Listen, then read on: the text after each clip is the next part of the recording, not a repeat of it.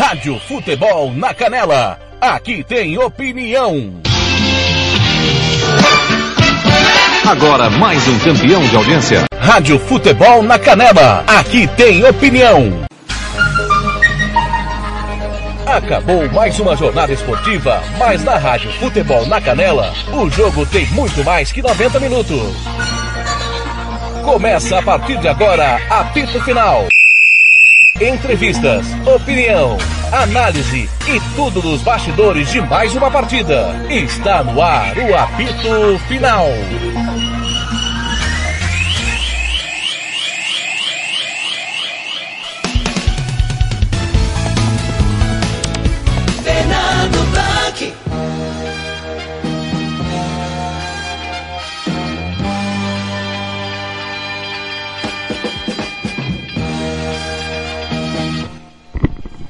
Muito bem, Campo Grande, são faltando um minutinho para as 5 da tarde. 10 segundinhos para as 5 da tarde, neste domingo, Dia das Mães, 9 de maio de 2021. Final do jogo no Morenão, Operário 4 a 1 em cima do União, União com 13 infectados pela Covid-19, um time remendado. E o Santos está, escapou do rebaixamento. pelo Campeonato Paulista neste momento. Deixa eu só acompanhar aqui. O Botafogo, o Corinthians venceu o Horizontino. É.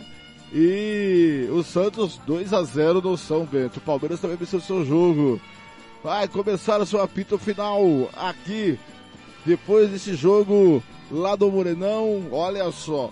O, o Fábio Manso, que é o presidente do União, tentou adiar o jogo, não conseguiu, federação nem deu pelota para o Fábio Manso, além dele, 13 jogadores é, contaminados pela Covid-19. A Federação de Futebol é mensageira da morte, viu? É mensageira da morte a Federação de Futebol, porque é ridículo ridículo manter o jogo. A CBF também não adiou o jogo de terça-feira. Fábio Manso pediu adiamento, não conseguiu. 4 a 1 com o time remendado do União. E o comentarista da TV Morena é um boçal. Não sei como comenta na TV Morena. Foi comentar que o União não está cumprindo protocolos, não está tomando cuidados por ter 13 jogadores contaminados o vírus respeita protocolo, o vírus respeita cuidados, como que põe uma anta dessa para comentar? É? Como, com, como que a TV Morena mantém uma pessoa sem conhecimento científico para comentar? Fez o Fábio Manso ligar na TV Morena, ou falar com a TV Morena lá no Morenão e colocar a versão dele no ar. É, é, é isso, é imperdoável. Comigo, Gilmar Matos, direto de aqui da Uana, já não tá mais no pasto, já não tá mais no mangueiro, vai estar tá lá na cidade. Bom, boa tarde, feliz dia das mães, você é o pai, é pai e mãe, igual o Thiago, chama ele de pai, pai e mãe. Daí, Gilmar, 4x1 pro Operário era esperado, ainda mais com o time remendado do União, que é, todos com Covid-19. Pera aí, Gilmar, pera um pouquinho. Eu não coloquei você, não coloquei você no ar aqui, tá, Gilmar? Agora sim. Boa tarde, Gilmar. Ainda não, Gilmar. Agora sim. Boa tarde, Gilmar. Oi, tá me ouvindo agora? Fala de novo, Gilmar. Tô te ouvindo. Tô chegando bem aí, como é que tá? Só um pouquinho que não tá entrando aqui, Gilmar. Só um pouquinho aqui, tá só deixa eu dar uma é, ida lá no nosso. Deixa eu só dar uma olhada aqui se está tudo certo aqui, se está tudo ok. É, porque a, tá tudo ok aqui. Deixa eu ver aqui se está tudo ok, Gilmar. Tá aí o Roberto Xavier. Roberto, só um pouquinho aí que vocês não estão entrando aqui. Deixa eu só fazer uma mudança aqui. Ver se tá legal aqui. Vamos lá, vamos lá, vamos lá. Agora pode falar, menino. Peraí, pá. Agora sim. Pode falar. Tudo bem, Gilmar? Boa tarde, Blank. Boa tarde, Roberto. É, hoje é, eu me emocionei no grupo, no nosso grupo. Não tá chegando, Gilmar. Não tá chegando. Pera aí, Gilmar. Pera aí. Ah, vamos lá. Não tá chegando. Pera aí só um pouquinho. Não tá chegando. Pera aí só um pouquinho. Vamos lá. Agora sim, Gilmar. Boa tarde, Gilmar. Vamos lá, Gilmar. Vamos se entra. Boa tarde, Gilmar. Tá me ouvindo, Gilmar? Boa tarde, Gilmar. Tudo bem? Tá ouvindo agora, Gilmar?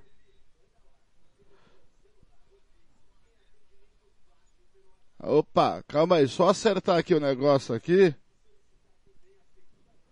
Alô, vamos lá, vamos ver agora. Boa tarde, Gilmar. Tudo bem, Oi. Gilmar? Boa tarde, boa tarde, Blank. E aí, estamos chegando bem agora aí? Alô, Blank. Alô, Fernando Blank. Oi, Fernando. Boa tarde, Blank. Alô, Blank. Oi. Alô, Blank. Alô, Blank, alô. Alô, oi, Blank. Alô, Blank. Oi, Blank. E aí, Blank, como é que estamos chegando aí, Blank? Tá, agora sim, Ô, tá Fernando chegando. Só que eu não tô ouvindo aqui no meu notebook, viu, Gilmar? Não tô ouvindo vocês aqui no meu notebook, eu não sei porquê. Antes, Gilmar, fica ligado aí que eu vou... Configura o microfone. Eu vou dar uma ligada pro, pro Fábio Manso. Eu vou rápido, o rápido intervalo. Eu já volto aqui pra gente acertar tudo aqui, viu gente? Rápido intervalo, eu já volto. Rádio Futebol na Canela. Aqui tem opinião. Rádio Futebol na Canela. Aqui tem opinião. Rádio Futebol na Canela. Aqui tem opinião. Rádio Futebol na Canela. Aqui tem opinião. Rádio Futebol na Canela. Aqui tem opinião. Rádio Futebol na Canela. Aqui tem opinião. Rádio Futebol na Canela. Aqui tem opinião. Costa Rica agora tem o melhor restaurante e churrascaria de toda a região. Estou falando do Casarão, Churrascaria Grill. Você encontra os melhores cortes de carne. Avenida José Ferreira da Costa, 278, Costa Rica. Telefone 996120536. Aberto todos os dias. O Casarão Churrascaria Grill, o melhor restaurante de Costa Rica. Rádio Futebol na Canela. Aqui tem opinião. Ouça também nossa rádio no computador e no celular, através da CX Rádio. São mais de 30 mil rádios online do mundo todo. Com a CX Rádio, você pode salvar as suas rádios favoritas e ver as músicas que estão tocando no momento. O que você está esperando? Acesse já cxradio.com.br. Rádio Futebol na Canela. Aqui tem opinião. Tá precisando de remédio na comunidade da sua casa? Ligue para a Droga Med. Aqui tem farmácia popular. Entrega grátis na região da Vila Nácer e Copa Sul. 3365-2101. 3365-2101. Ligue e peça o seu remédio. Ou vá até a nossa loja na rua Clóvis, Mato Grosso, número 19, no bairro Copa Sul. Vá na Droga Med. 3365-2101. Rádio Futebol na Canela. Aqui tem opinião. Muito bem, agora em Campo Grande são. Agora sim, Gilmar. A, a anta aqui que mudou, viu, Gilmar? O negócio aqui. Boa tarde, Gilmar, tudo bem? Boa tarde, Fernando Blanc. Boa tarde, Roberto. Boa tarde, Caneleiros. Prazer enorme estar novamente aqui nos microfones da Canela. E eu faço minhas as suas palavras. Mas antes, logo pela manhã, a gente recebeu um, um vídeo do, do Alves, do nosso comentarista aqui também da Rádio Futebol da Canela, homenageando as mães, e eu me emocionei, porque eu sou mãe. Ah, o Gilmar, mãe, é, o Gilmar Matos é pai e mãe. Eu, meu filho Carlos Eduardo e o Elson Ricardo, meu filho Carlos Eduardo, eu me separei, ele tinha, não tinha dois anos de idade ainda, e o Elcio oito anos. E eu crio eles desde de, de, dessa, dessa idade, o Carlos Eduardo dois anos e o Elcio de oito. E eu fui pai e mãe esse tempo todinho, né? Deles. E hoje ele, eh, meu filho mais novo, me emocionou cedo, né? Me dando um presente é, do Dia das Mães. E eu, por conta disso, eu vim as lágrimas hoje numa, num áudio mandado aos colegas aí da Rádio Futebol na Canela, é um grupo de WhatsApp nosso, né? Mas, é, Blanque, falando de, de comentaristas, é, eu ainda estava na rádio aqui da web, na nossa co-irmã aqui de Aquidauana, e eu fiz um comentário que os comentaristas da TV Morena é, não sabiam nada. E eu fui bombardeado. Hoje você Ô, Gilmar, está corroborando Gilmar, aquilo que eu Gilmar, disse lá atrás. Gilmar, Oi. só pedir um, eu tô com o Fábio Manso, presidente do União ABC, aqui na linha, é, eu, eu vou colocar um boa tarde, Gilmar, o Fábio Manso, por educação, né? Porque as coisas hoje não saíram da forma que você pretendia. E até porque além de 13 contaminados pela Covid, além de você, presidente, essa derrota de 4 a 1 pro Operário, eh, já que o União entrou remendado em campo, né, Fábio? Boa tarde aí aos amigos e aos ouvintes aí. Um prazer estar participando com vocês aí. A gente já. Era uma, uma derrota que já saberia que poderia vir mesmo, né, Fernando? É um absurdo nós jogarmos na situação que nós estávamos. É uma falta de companheirismo de todo mundo e uma falta de bom senso tanto da federação como do CBF e cancelar um jogo desse, né? Você tentou, né, Gilmar, de todas as formas, adiar o jogo, né? É, eu mandei uma mensagem hoje cedo para o presidente das competições, né, o Marcos Tavares, e ele falou, mandou para a CBF, disse que ia tentar em contato lá e falou, ele recebeu a devolutiva que jogo em casa tem que ter pelo menos sete jogadores aptos. É uma vergonha. É uma vergonha. E, e qual é o seu sentimento agora, o, Fábio, eh, nesse exato momento, como dirigente, como que você tenta trabalhar, a sua filosofia de, de trabalho um pouco diferente dos outros clubes, que é revelar atleta, revelar eh, jogadores. Qual que é o seu sentimento nesse momento? É um sentimento de, igual eu falo assim, hoje eu até falei com algumas pessoas, a gente tá, assim, eu tô, eu tô uma- muito chateado com essa situação, sabe? Quando você tá arrasado, assim, cara, pensa até em desistir do futebol, porque é uma situação, assim, uma falta de companheirismo de todos os presidentes aqui, sabe? Os únicos que pediram, falaram, ah, você não pode jogar, são os que estão diretamente ligados ao título aí, não queria que a gente jogasse para não dar o título pro operário. Mas isso aí era para todos os presidentes chegar e falar, não, não vai ter o campo, não vai ter o jogo hoje. Isso era uma, uma questão de ética, uma questão de ética, não tem esse jogo hoje. E como você disse, nós somos um clube que trabalha com revelar jogadores. Nós temos um jogo para a Copa do Brasil que não é só importante para a União ABC, é importante para o nosso estado. E vale ponto para a gente tentar recuperar essa segunda vaga da Copa do Brasil. Nunca nenhum time sub-20 chegou nas, nas oitavas de final com grande chance, como a União ABC tem, de, de passar de fase e fazer um placar de 1 a 0 lá e conseguir essa classificação.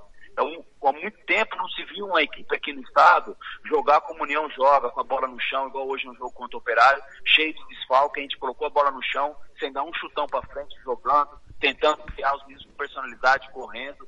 Isso não se tem, mas isso aqui, infelizmente, no nosso estado não tem valor, Fernando. Isso aqui é a única coisa que não presta no nosso estado, é isso, é o futebol sério que nós estamos tentando fazer. Aí você escuta um jogo desse ao vivo, um, um comentarista despreparado, esse Leomar Ferreira, que pode até levar um processo nas costas, falar que será que o União ABC está tomando todo o cuidado, porque para dar tudo isso de jogadores infectados, né? Eu tô até me exaltando aqui, eu tô com Covid, não podia nem estar falando do jeito que eu tô falando, mas eu vou falar uma coisa. Nós, hoje, eu, União ABC, se eu não sou uma pessoa responsável, mando a campo pelo menos uns 6, 7, meninos, 7 jogadores infectados em campo, porque tá tudo sem sintoma. Eu, eu fui lá responsavelmente, paguei do meu bolso, gastei mais de dois mil reais e mandei todos testarem. E deu positivo, eu, eu mandei lá, tirei todo mundo do jogo. Foi a maioria do time sub-20 jogar. Agora eu falo, será que alguém mais também não teve esse surto com esse exame furado que tá tendo aí de 14 dias aí que a gente tá fazendo? Entendeu? Meus jogadores deram negativos no exame de 14 dias da federação. Todos deram negativo no exame de sangue de furar dedo lá. E agora deu todos positivo. Protocolo de 15 dias de, de- de exame. Então, assim, aí, aí o cara me fala ao vivo, será que o ABC tá indo? Isso é uma epidemia, meu amigo. Isso aí é uma. foge do controle. Se fosse tão fácil, a gente não estaria passando por uma situação dessa. A gente não teria o Brasil passando por uma situação dessa de epidemia. Fala para ele dar a solução. Se uma pessoa tiver infectada, se tiver contato de duas, três horas num treino ali, se ele tiver sem sintoma, até aparecer um sintoma nele, já infectou todo mundo. Isso aí foge do nosso controle.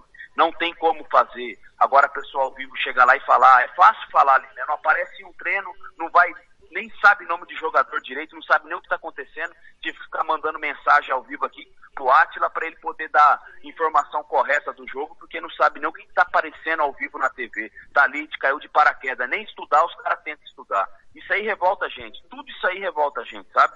E a gente tá, parece que a gente tá remando sozinho, a gente tá indo, tentei falar com todo mundo aí, não recebi nenhum, nada de, para cancelar jogo, entendeu?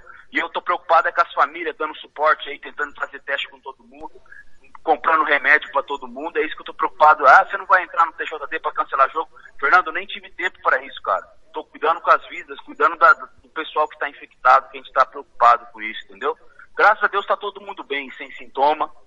Ninguém tá sentindo nada, mas é, é uma falta de respeito isso que fizeram hoje com a União ABC ao vivo e ainda esses, esses comentaristas despreparados falar bobeira ao vivo, degrindo a imagem do, do União ABC, do Colégio ABC que a gente carrega junto, entendeu? Então isso aí é uma falta de respeito com a gente. Com, comigo aqui, Fábio, tá o Thiago, o Roberto Xavier e o, e o Gilmar Matos. É, até só o comentário que eu fiz eh, na abertura, parece que vírus respeita cuidado e protocolo, né? É, realmente foi infeliz. Um boçal esse comentarista aí da TV Morena. Tiago Lopes Faria, por favor, fique à vontade. Só primeira pergunta, porque o Tiago precisa fazer uma pergunta rápida e voltar, porque ele estava fazendo antes. Boa tarde, Tiago, boa noite. Boa tarde, boa noite.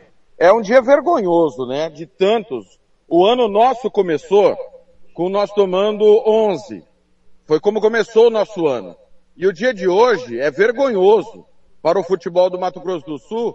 E eu comungo, ainda bem que o Fábio está tendo a coragem de dar a cara para bater, porque infelizmente cada um só pensa no próprio umbigo. Infelizmente. Os presidentes de clube eles estão se lixando para a saúde pública, se vai morrer alguém, eles só estão querendo saber quem vai ser o campeão para pegar a cota da Copa do Brasil. É só isso, mais nada. Tudo envolve dinheiro, infelizmente. Falta bom senso na federação, no presidente omisso, que diz que o protocolo é seguro, mas ele não vai para o estádio. E infelizmente, é, é, a gente soube desse comentário infeliz do Leomar Ferreira, que foi nosso companheiro por um bom tempo, mas cara, é, é ultimamente ele só tem dado bola fora, não é possível. Agora, Fábio, qual que é o, o, o posicionamento dos pais? Que o que me interessa hoje, Fábio, é, são os meninos, com todo respeito ao campeonato, mas como é que eles estão? Como que está a família desses meninos? A sua família, você, seu filho, esposa? Porque o que interessa hoje é a saúde pública. Tiago, é, graças a Deus, cara, igual eu tô te falando aqui, hoje poderia ir todo mundo pro jogo, tá todo mundo assintomático, né? Ninguém sentiu nada, a gente só ficou sabendo que teve esse exame ontem que nós fizemos para viagem, porque senão estava todo mundo convocado para ir para o jogo hoje, pelo protocolo da federação. Fizemos ontem um exame e saiu hoje de manhã, seis horas da manhã, eu tive a notícia que estávamos com nove infectados, sendo eu e o Telo, né, o preparador de goleiro, sete jogadores. Aí eu chamei, mandei no grupo do uma mensagem no grupo do profissional, junto que é junto com o sub-20, falei quem está com com algum sintoma, alguém está sentindo algum, não, ninguém está sentindo nada. Eu falei, então, mas vem para cá, todo mundo está relacionado com o jogo, e a gente fez esses exames e deu esses resultados aí, né? Que a gente viu, né? Todos pagos, tá, Thiago? Todos, pelo, todos a gente que pagou, a gente que fez, né? E, e cuidamos. Graças a Deus estão todos assintomáticos. Eu aqui também estou, é, na medida do possível, assim, não estou sentindo né, tem uma gripezinha mesmo, uma coisa meio simples, graças a Deus não agravou o meu caso também, mas é, os meninos estão bem, né?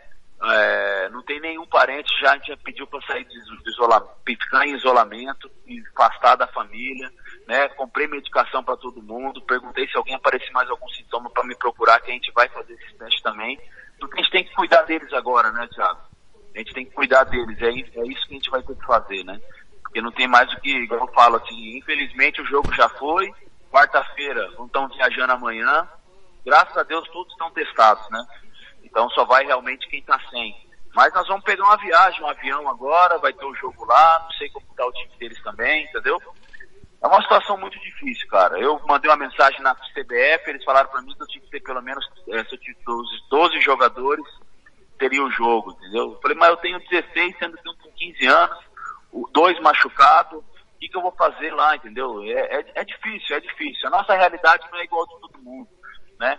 Aí o cara me fala ao vivo que, que foi a primeira vez que teve. Quantos clubes do Brasil teve epidemia? Mas os caras têm 50 jogadores, tem a base que pode jogar. A gente não tem ninguém, eu tenho ao todo 33 jogadores, incluindo sub-19 e, e profissional. 23 testaram pro, pro jogo, 23 aptos pro jogo da Copa do Brasil, 7 só fica 16, entendeu? É um absurdo, cara. Eu, eu, sinceramente, a gente fica desgostoso com o futebol, a gente parece que tá lutando, batendo em ponta de faca, isso aí chateia demais a gente. Ô, ô Fernando, só mais uma.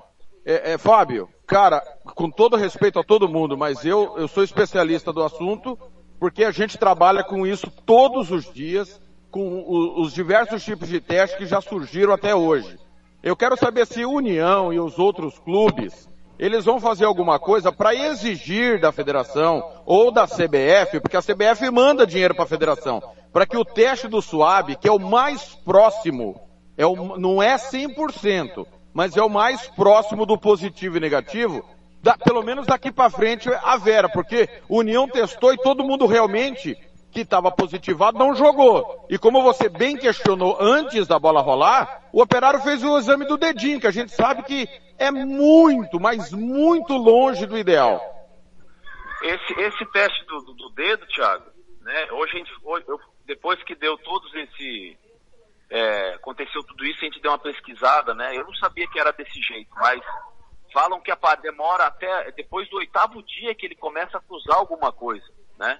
Eu, eu acabei de fazer um teste desse do dedo aqui e o meu deu negativo, entendeu? E eu tô positivo desde ontem. Né? Então, isso é um absurdo, cara, entendeu? Esse teste, esse teste infelizmente não pode. Se a CBF manda, eu não sabia disso aí não. Se ela manda o dinheiro, tem, tem que fazer, tem que fazer, cara. Entendeu? Tem que fazer esse teste. Não, não, não ela, perdão. Não, perdão, acho que eu não me fiz entender. Ela dá, manda recurso pro campeonato. E dentro desse dinheiro do campeonato tem que estar os testes, né? Tem que esse teste. Esse teste do, do, dedo, infelizmente, hoje a gente tem a prova que ele é uma enganação. E eu não duvido nada. Do, do operário poderia ter vários infectados. Do Costa Rica que jogou com a gente também. Quem disse que a gente que pode ter passado, será que não passaram pra gente? Entendeu? Desde o jogo do, do Dourados ao vivo também, não sei, cara. Entendeu? Meus jogadores, Thiago, se eu te falar que é verdade, se eu colocasse hoje o Agnaldo pra jogar, o Tom tá lá, chorou, queria jogar, os caras tudo positivo, tá sentindo nada. Se eu colocasse os caras no jogo hoje, jogava. Se eu sou um cara irresponsável, todos iam jogar, irmão. Entendeu? E será que todo mundo tá tendo aí? Eu, eu já tô meio que fora do campeonato, mas será que quem tá brigando aí tá preocupado com isso? Será que vai querer fazer esse, esse teste? Entendeu? Pergunta do Roberto Xavier para o presidente do União, Fábio Manso. Ô, Fernando Blanc. Olá, Gilmar. Prazer, hein? Parei de chamar de Dudu, né? Dudu e Nádia, deve ser seus filhos agora que eu tô descobrindo. Parabéns, viu, ô Gilmar, pelo Dia das Mães aí, você que é uma mãe, né? Não é o único, eu tenho vários amigos aí que, que são aí pai e mãe, e também amigas que são mãe e pai também.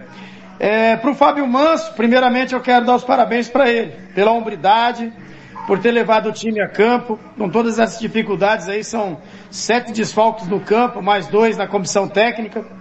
É, eu tive Covid em novembro. E eu trabalho numa empresa que a gente passa por testes rigorosos aí para ver se a gente está em condições ou não de, de trabalhar, né? Trabalho nos Correios. E mesmo com todos os testes, mesmo com toda o protocolo que a gente teve que cumprir, álcool gel, máscara o tempo todo, é, testes também, medição de temperatura, eu peguei a Covid em novembro. Assintomático, dores nas pernas, parecia uma dengue, né? Mas era Covid.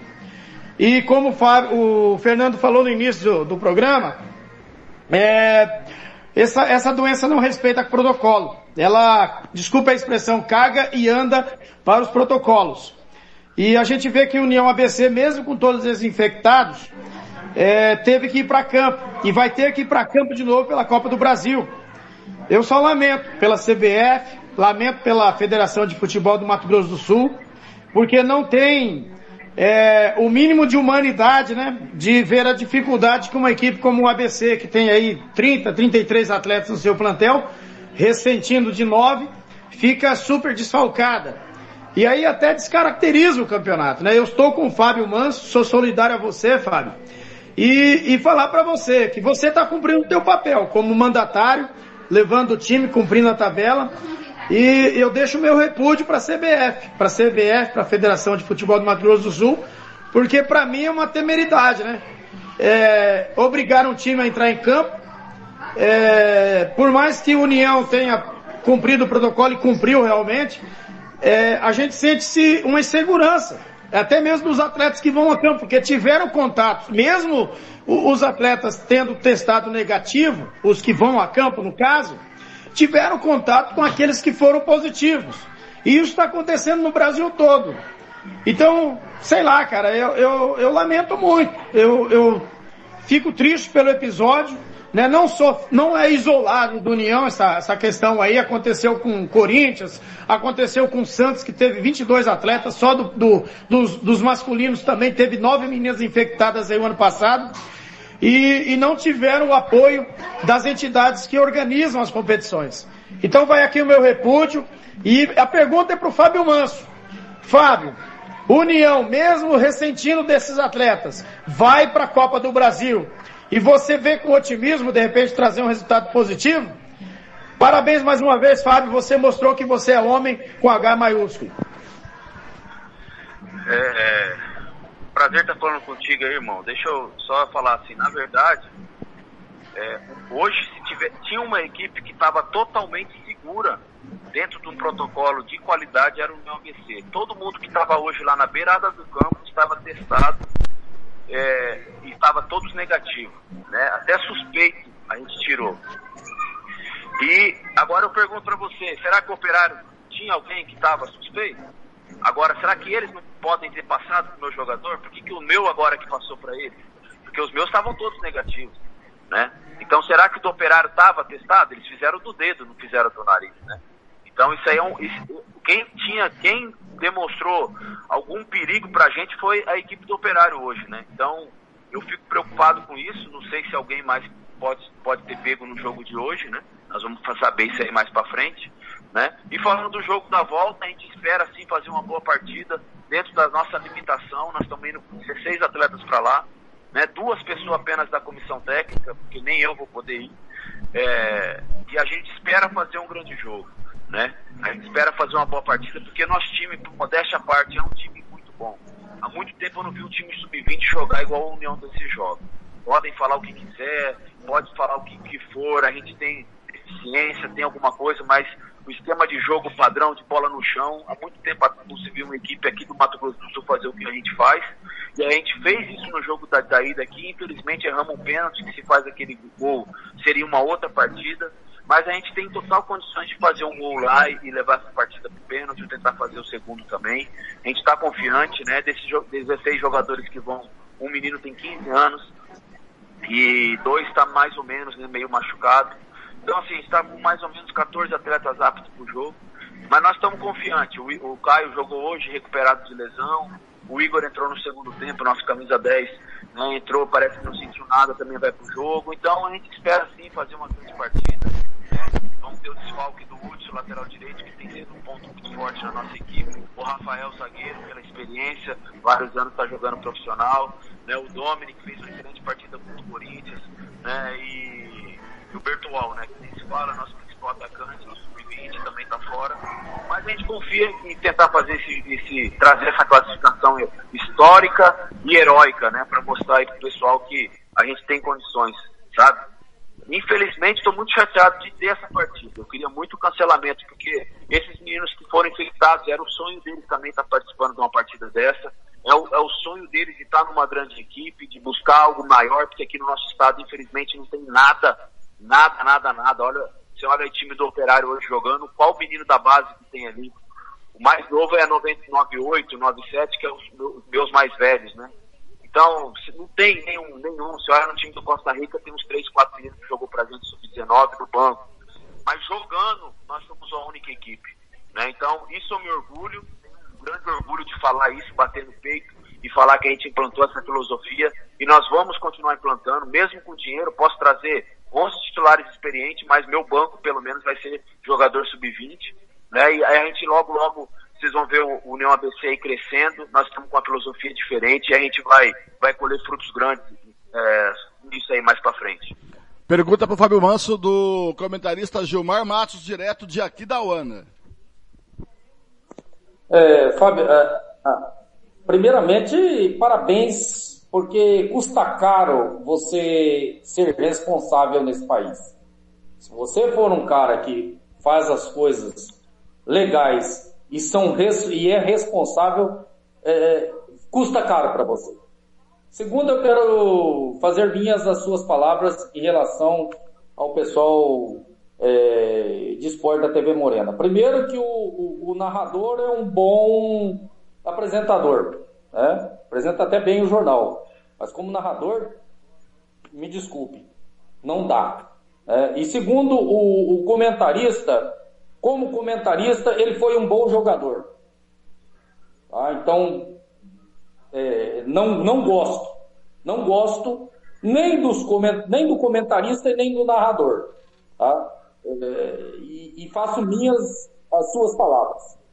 É, agora, Fábio, é, o que eu tenho para te falar, e as perguntas praticamente você já respondeu todas, o número de jogadores que você vai viajar, é, que pode viajar para a União, a situação que está a União, como está a saúde dos jogadores, são, são, são perguntas que já foram respondidas por E eu quero dizer para você que eu sou um, um, um, fã, um admirador da equipe do União pelo trabalho que faz. Inclusive tem um jogador do Seduc que eu vi aqui, o Everson, que está no, no União e que é muito bom jogador.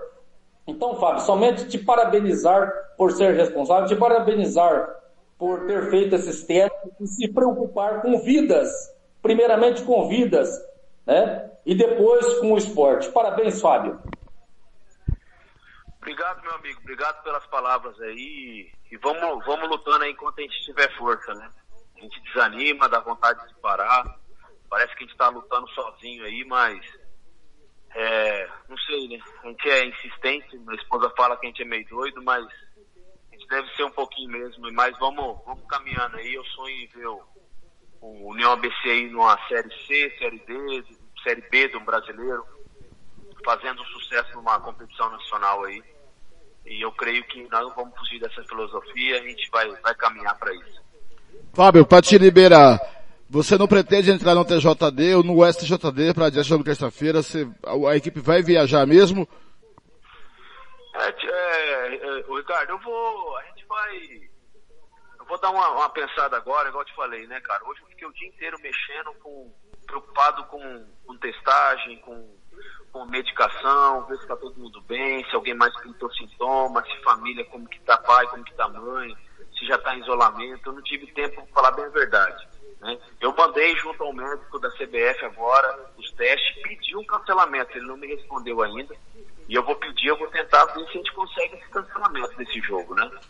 E vou ver a questão, essa questão mais para frente aí, vou tentar falar com o pessoal mais uma vez da federação, ver o que eles me, me orientam, se eles me dão uma, um suporte, né? Mas a princípio, né, a, a resposta da CBF é, já foi bem clara, né? Jogos em casa 7, viagem 12. Então nós temos esses jogadores, eles não importa que, quem seja, né? A gente fica triste, mas vamos lá. Fábio, boa sorte. Se, é, se vai ter o jogo terça-feira, nós da Rádio Suado Canela vamos transmitir. Transmitimos. O jogo para quarta-feira de manhã. Você quer mudar para quarta-feira de manhã, é isso? Não, já mudou já. Quarta-feira de manhã o jogo, né? É. Porque tá. você vê como que é a situação, né? Hum. Nós, nós não cancelaram, eu pedi o cancelamento do jogo de meio de semana para a gente jogar hoje normal contra o Floresta, né? Meus companheiros de federação é, falaram que me ajudaram, colocaram essa sequência de jogos aí a cada dois dias para mim, que só me arrebentou mais ainda, né? E, e aí a ajuda que eles tiveram foi essa, de jogar o jogo para quarta-feira, porque eu ia via vou viajar amanhã, sair daqui 5h40 da tarde, vou chegar lá 3 horas da manhã e eu ia jogar 3 horas da tarde. Era um absurdo, né? Então eu consegui mudar esse jogo para quarta-feira de manhã. Que horas? Aí a gente joga, volta, chega aqui é, quarta-feira, 11 horas da noite, e tem um jogo de Aquidauana, né? Que a federação me ajudou, né? Colocou para sexta-feira também, deve mudar esse jogo para sexta. A nossa sequência, você viu como que vai ser, né? Cada dois dias jogo. É um absurdo, né? Eu pedi o adiamento do campeonato por uma semana, mas não sei porquê. Nosso calendário é muito puxado, segundo semestre, né? Ninguém quis cancelar. Tem muitos jogos, as equipes disputam competições nacionais aí, né? A seis, né? É, série B e Série A de brasileiro, então meus companheiros não quiseram, né, adiar uma semana devido aos compromissos e a gente vai, vai ter que fazer essa apertar para terminar segundo o calendário da CBF, né, no dia 23. É, Fábio, quarta-feira, que horas de manhã? Nove e meia da manhã o jogo. Onze e meia da manhã o jogo. Nove, nove. Nove e meia da manhã o jogo. Tá certo, Fábio, boa sorte, boa viagem e que tenha sucesso. Valeu, irmão, obrigado, tá? Nada, o microfone esporte, uh, o microfone da Rádio Futebol do Canela sempre aberto para vocês. Obrigado, viu? Um abraço aí. Tá aí o presidente do ABC, União ABC, Fábio Manso. O jogo mudou para quarta-feira, nove e meia da manhã. Seria terça-feira à tarde. O, antes de, de devolver a palavra para você, o meu caro Gilmar Matos, quero fazer uma pergunta para o Roberto. Hoje começou o programa com polêmicas. Já viu aí? Você lembra daquela propaganda, Roberto, que tinha nos anos 80, da Todeschini? Todeschini vende mais porque é gostoso ou é gostoso porque vende mais? Aí a minha pergunta, a Rádio Futebol na Canela faz sucesso porque é polêmica, corre atrás da rádio, procura a Rádio na Canela ou a Rádio Canela procura polêmica?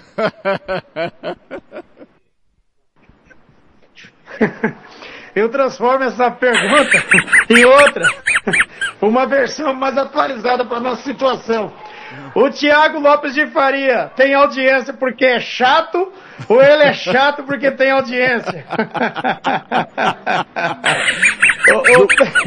Gilmar Matos. Ô Fernando Blanc. Oi. Pois não, pode falar.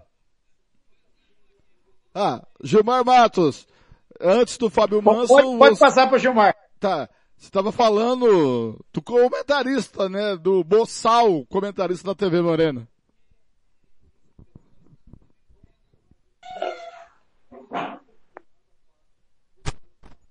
Gilmar.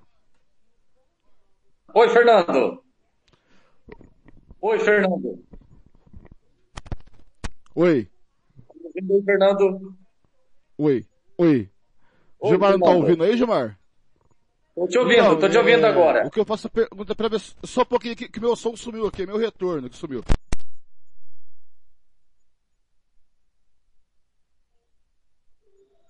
Oi, tá me ouvindo aí, Fernando?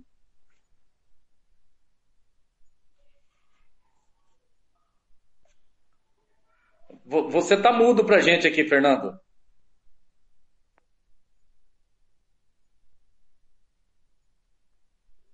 Para mim você não está chegando nada, Fernando. Não sei para o Roberto. Fernando, você está mudo para gente.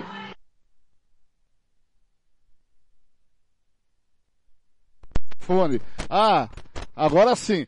Oh, agora sim. Tá certo. É, é, eu vou ter que colocar o cabo do microfone aqui, viu? Mas estava falando sobre o comentarista, o meu caro, meu caro Gilmar Matos, antes do Fábio, antes do Fábio Manso.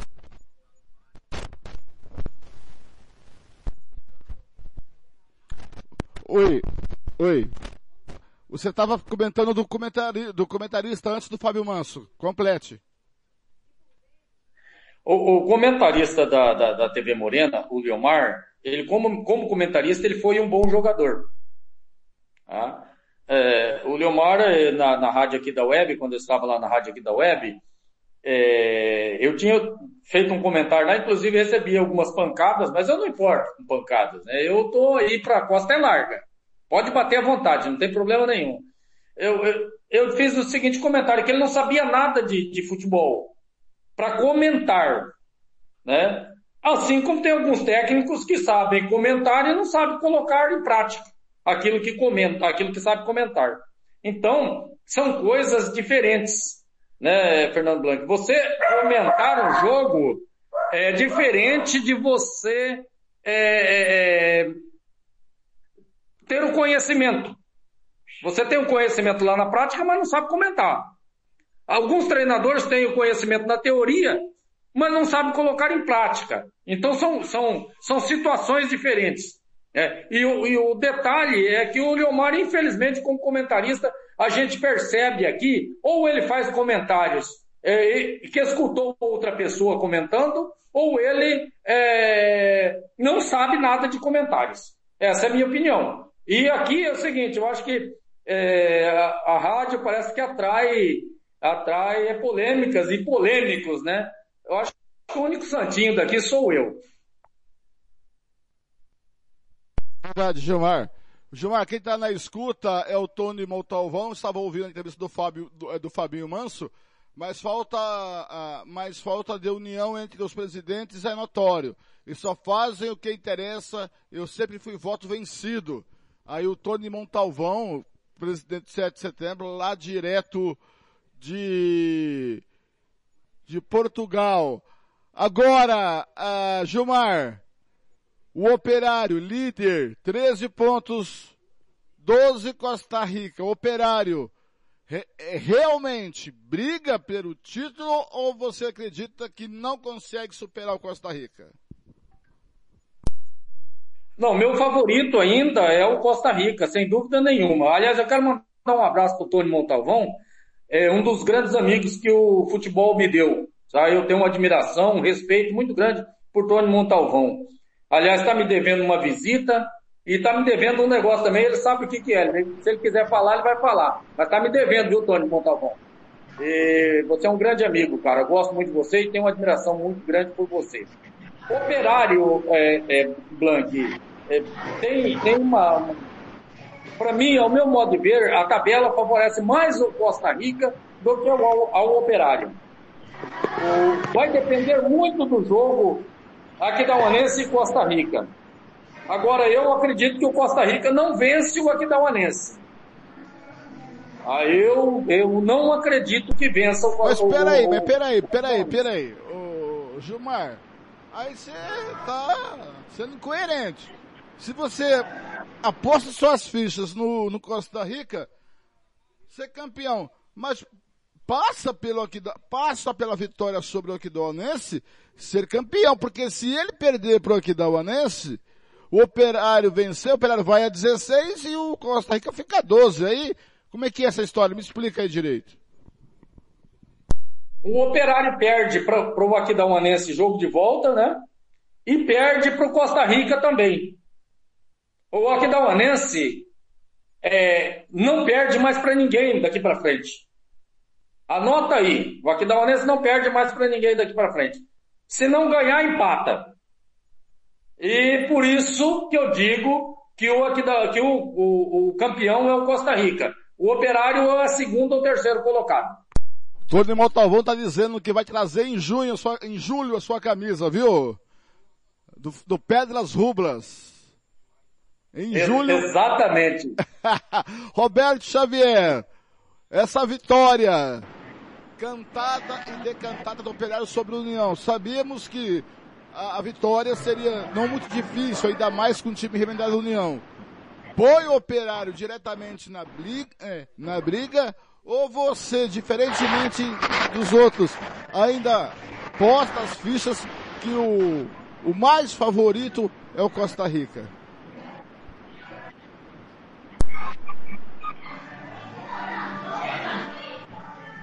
Então, Fernando Branco e Gilmar e Tony também que está ouvindo, um grande abraço para o Tony. O Tony que ele detém o, o, último título mais importante do Mato Grosso do Sul aqui da cidade de Dourados, foi com, com 7 de setembro. E ontem completaram-se cinco anos desse título, né? Campeão da primeira divisão. Então, parabéns ao Tony Montalvão.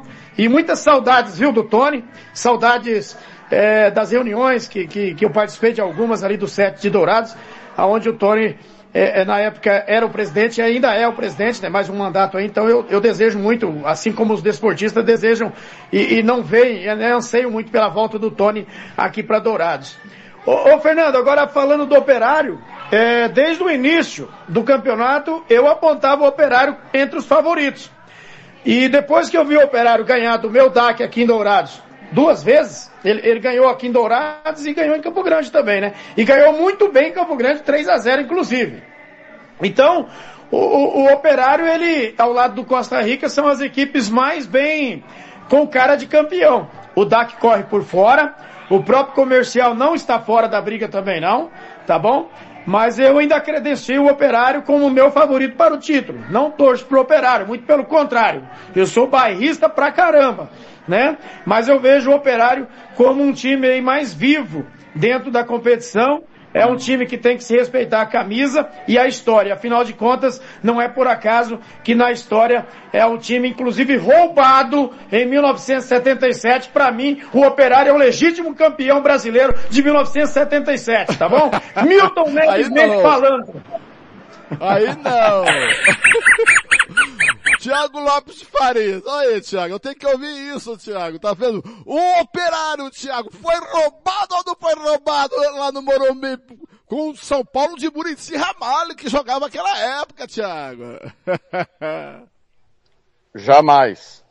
É, lenda urbana, né? As imagens estão aí para quem quiser ver. Pois não.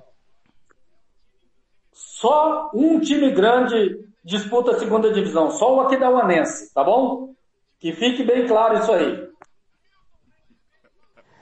É, eu, eu, voltei só para abrir um adendo é, de do, dois assuntos num só. É, o operário enfrentar um time esfacelado do União, fosse qual fosse o, o, o, time que o União colocasse em campo hoje. É bom a gente não esquecer disso.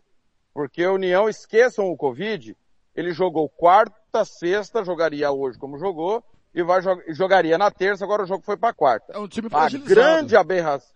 É, não importa o, o, time que fosse a campo, seria fragilizado. A obrigação toda de ganhar era do operário, e o operário conseguiu tomar um gol do time do Covid, cara. Aí, convenhamos, é ter muito bom saco com o técnico Glauber Caldes e com o time do operário, né? Pô, os caras Galber Caldas vai levantar o troféu no final do ano, meu amigo Thiago. Pode levantar. Ele pode levantar o título mundial. O time dele não convence. O time dele só tem resultado. E ganhar hoje do União, mesmo que o União não tivesse com caso de Covid, era normal. Como foi. Agora, tomar gol de um time que não tinha banco, né? Um time esmagado a, a, a você imagina a cabeça desses caras antes do jogo? Como é que estava a cabeça de cada jogador do União antes de ir para o jogo hoje? E mais um, um, um, detalhe que é muito importante e a gente não pode esquecer. Eu acabei de pôr aí no grupo que essa matéria foi para o UOL. O Brasil está conhecendo de novo o Mato Grosso do Sul. Há três semanas foi pela polícia que deu tiro dentro do, do gramado, em Aquidauana. Ah, de novo, porque pela primeira vez, pela primeira vez esse ano, um time não é, teve avassalado o seu elenco por causa de Covid. Então, as notícias que chegam são as piores possíveis. Esse União está tendo a repercussão que está tendo, inclusive no portal UOL, que é o maior portal do Brasil, porque eliminou o Corinthians da, da Copa do Brasil Sub-20, um fato positivo, que aliás, que aliás, alguém disse que o Márcio não seria bom treinador porque era do futsal, né? A mesma pessoa, coincidentemente, que falou essa bobagem hoje sobre União, no cara, você não sabe se os caras estão cuidando ou não estão cuidando. Quem que é fiscal de jogador? Algum de vocês aí, vocês estão na noite para dizer se jogador está se cuidando ou não? Pô, dá um tempo, né, cara? Como que o cara fala um negócio desse no microfone? Eu não consigo conceber uma aberração da natureza dessa. Quem cuida da sua vida é você, quem cuida da vida do jogador é o clube. Aí porque teve 13 casos de Covid, a culpa é do clube, não é do teste. Aonde nós estamos, cara? A culpa é do... Vejam vocês a que ponto chegamos. A culpa não é do teste, que é sabido que é falho. A culpa é dos jogadores e do clube. Pelo amor de Deus. É passar pano demais, cara. É passar pano demais. Um abraço pro Tony que pipocou ontem. Ele não Verdade. quis falar comigo ontem. Ficou com medo, entendeu? De falar comigo ontem. Eu, eu defendo e não, não, não deveria falar hoje na rádio, porque foi ontem o dia que eu liguei para ele, entendeu? Então, Thiago, já faz a. O senhor que é o diretor da rádio, não, não. já faz aí a primeira pergunta de abertura. O que o senhor ia fazer ontem? Eu defendo mais gás. Advogado do Tony aqui, olha. O cara tava tomando vinho do Porto ontem. O cara tomando vinho do Porto. Você acha que ele ia dar moral pro cara do futebol na canela, Thiago Lopes de Faria, deixar o vinho do Porto de lado? Para! Tony, bem-vindo. Thiago Lopes de Faria. Eu vou fazer a pergunta. Vou fazer a pergunta porque eu vou ter que ir Boa embora noite. do- da, da live. Ô, Tony, primeiro, é, que o Sporting vai ser campeão amanhã. E isso o senhor não fala, né? Que o Sporting, o Sporting Clube de Lisboa vai acabar com a fila de 18 anos amanhã, graças ao empate do Porto com o Benfica na última rodada. Segundo, é, eu queria que você falasse ontem é, sobre como você chegou no 7, qual era a situação, qual foi o auge, e me parece que você passou pelos três momentos, a chegada, o auge e o fundo do poço, porque o fundo do poço é o time não estar em atividade. Eu vou sair da chamada, mas estou ouvindo pelo Sim. rádio, estou aqui no trabalho. Eu queria que você falasse desses três temas. Parabéns pelos cinco anos do título do Sete. Eu que agradeço, boa noite a todos os amigos, todos os amigos que estão acompanhando também o Futebol na Canela, é, pela transmissão. É, a minha chegada no SET foi 2015, eu estava no Itaporã, né? Fizemos o, o campeonato da Série B, onde fomos campeões, tivemos a Série C do campeão. E logo em seguida eu tive uma conversa com o ex-presidente, o Alex Lima, no qual ele passaria para mim o, o comando do clube e por 10 anos. Tive uma, uma série de promessas, né? Que foi uma das coisas que eu errei, foi eu teria condições de tocar do meu jeito, um pouco é, é, um, um, um projeto menor, mas eu teria como ter tocado. E eu fui. Teve um famoso churrasco, né, que todo mundo sabe, em, em Dourados, na casa de um político, onde estava até o prefeito, que hoje é o nosso vice-governador do Mato Grosso do Sul. E eu, o, na, na, na época o, o, pre, o prefeito, na verdade, ele foi para esse churrasco, mas eu acho que ele foi meio que vendido, ele não sabia o que estava acontecendo.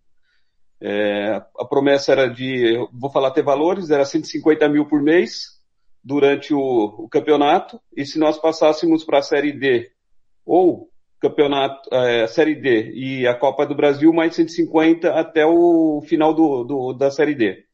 Nunca foi repassado é, 150 mil, nunca foi passado nenhuma cota de 150 mil. Inclusive, foi passado só no jogo contra, quando nós ganhamos do. Ganhamos não, passamos, ganhamos a classificação para a final, no empate 0 a 0 com o Operário no Douradão. Passaram uma cota de 71 mil reais, que era para dar para os jogadores. Fora isso, é, não tivemos, não, não tivemos, como chamam, mais nada de apoio. É, tivemos, o, se pegar tudo que eu tive de, de apoio no, no SET, nos, no, no, nos cinco anos que eu fiquei, quatro anos né, no SET, é, não pagaria uma folha de salário. Então, esses dias até viu o, o, o nosso amigo Fabinho, o Fabinho da, da HIT, né, que é o Fábio... Fábio Dorta. O Dorta. Dorta. O Fábio Dorta falando que o meu maior erro era falar na, nas redes sociais. Concordo com ele. Jamais deveria ter feito isso, deveria ter trabalhado de outro jeito. O Fabinho é um cara que eu tenho uma consideração, sabe, escuto muito o que ele fala. Ontem mesmo conversamos um pouco pelo vídeo.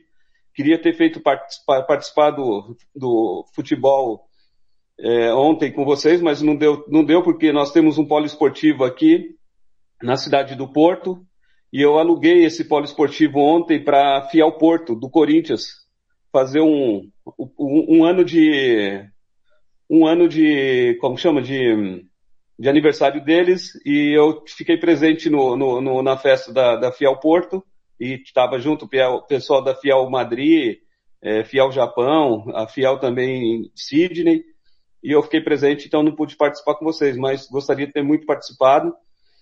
E a situação foi essa no set. Tudo que foi prometido nunca chegou e chegou uma hora que você começa a contrair dívidas. E eu, ou eu tinha, teria apoio, porque eu nunca, na verdade, eu, eu cheguei no Mato Grosso do Sul para trabalhar no, no Biratã.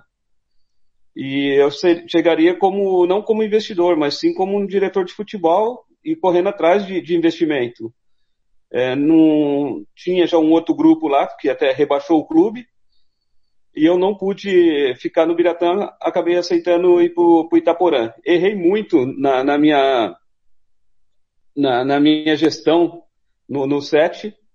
É, se, voltando agora o SET para 2021, mas é, seria totalmente diferente a, a minha gestão. Mas também eu falo para muita gente, não adianta ficar fazendo.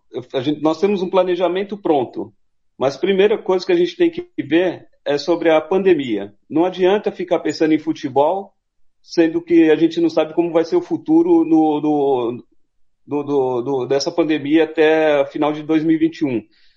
Especula-se aqui na Europa que vai chegar uma nova uma nova onda de, da, da doença, que vai ser a, a vertente indiana.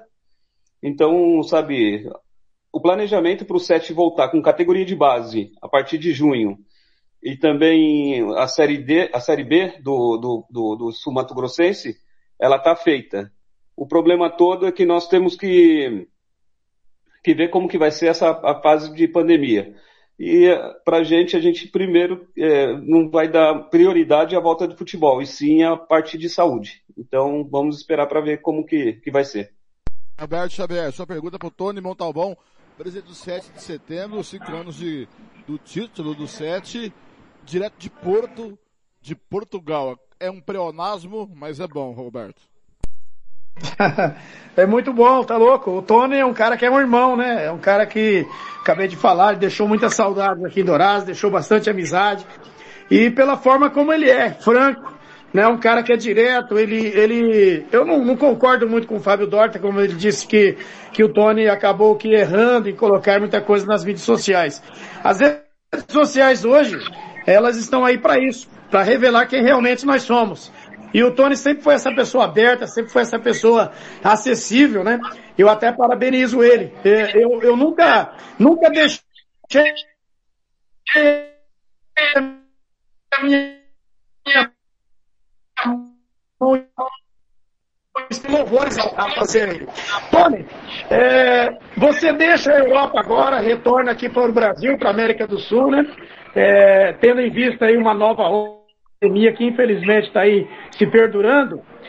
E voltando aqui para o Brasil, mais especificamente no SET, qual é o seu projeto? Segunda divisão, logicamente, você já pretende subir o SET para a primeira divisão? Ou você pensa que deve ser um trabalho aí um pouquinho mais mais a, longo prazo e, e, caso consiga subir a equipe do 7 de setembro, sabendo que a segunda divisão não vai ser essa baba como foi agora, essa última, viu? Essa última aí só não subia quem não queria. Com todo o respeito ao trabalho feito pelo Marquinhos no DAC, que subiu o DAC com todo o mérito, campeão e tudo, mas a segunda divisão, a próxima, me parece que será um pouquinho mais difícil. Subindo o 7 para a primeira divisão, qual é o seu projeto? De repente já é aquele mesmo projeto ambicioso de trazer o 7 de repente para a Série C e, e, quem sabe, quiçá um dia chegar na Série B, ou você está com, com uma política um pouquinho mais de pés no chão devido ao momento que nós passamos. Então, a vontade é que o SET volte até o projeto que foi iniciado em 2016, pensando sim em uma Série C mas com, com, com o pé no chão, trabalhar. Eu, eu escutei agora há pouco a entrevista do, do Fabinho sobre categoria de base, concordo. Acho que a única solução que tem no, no futebol do MS hoje é categoria de base. Não tem outro jeito, é categoria de base e algum clube que queira fazer um, um trabalho para subir para uma Série C. Porque esse negócio da cota da, da CBF, eu já passei por isso, eu sei, o dinheiro não dá para um campeonato não é, sabe, uma coisa que vai resolver o problema do, do clube. O que vai resolver hoje vai ser ter trabalho de categoria de base e também chegar a uma Série C. É a única solução do futebol do MS. É, essas duas coisas. E sobre voltar para Portugal, para mim, nos próximos dois anos eu vou ter que fazer uma ponte de ficar indo e voltando, porque eu tenho um contrato até 2026 aqui ainda, com Pedras Rubras. Essa semana eu começo um, também um trabalho de de, de, de que eu estou fazendo um curso aqui também pela Federação Portuguesa de Futebol e tem a partir de, do segundo semestre eu vou ter um curso também da UEFA que eu quero fazer e preciso aprimorar também. No meu caso não é nem aprimorar, é aprender do zero o, o, o inglês, mas o, eu acho que eu, eu fiquei muito tempo também defasado sem fazer curso, sem fazer nada quando eu estava no, no set. E eu vejo o futebol do Mato Grosso do Sul é, com um, um, grande potencial. As, o, que eu passei aqui, eu já estou aqui, agora vai fazer no, no próximo mês de maio, agora, esse mês de maio está fazendo três anos já que eu vim para cá em definitivo. Então, estou entrando no terceiro ano já de Pedras Rubras. O que eu aprendi aqui nesses três anos aqui, eu acho que vai, vai, vai agregar muito para o trabalho tanto do futebol no, no SET como no Mato Grosso do Sul.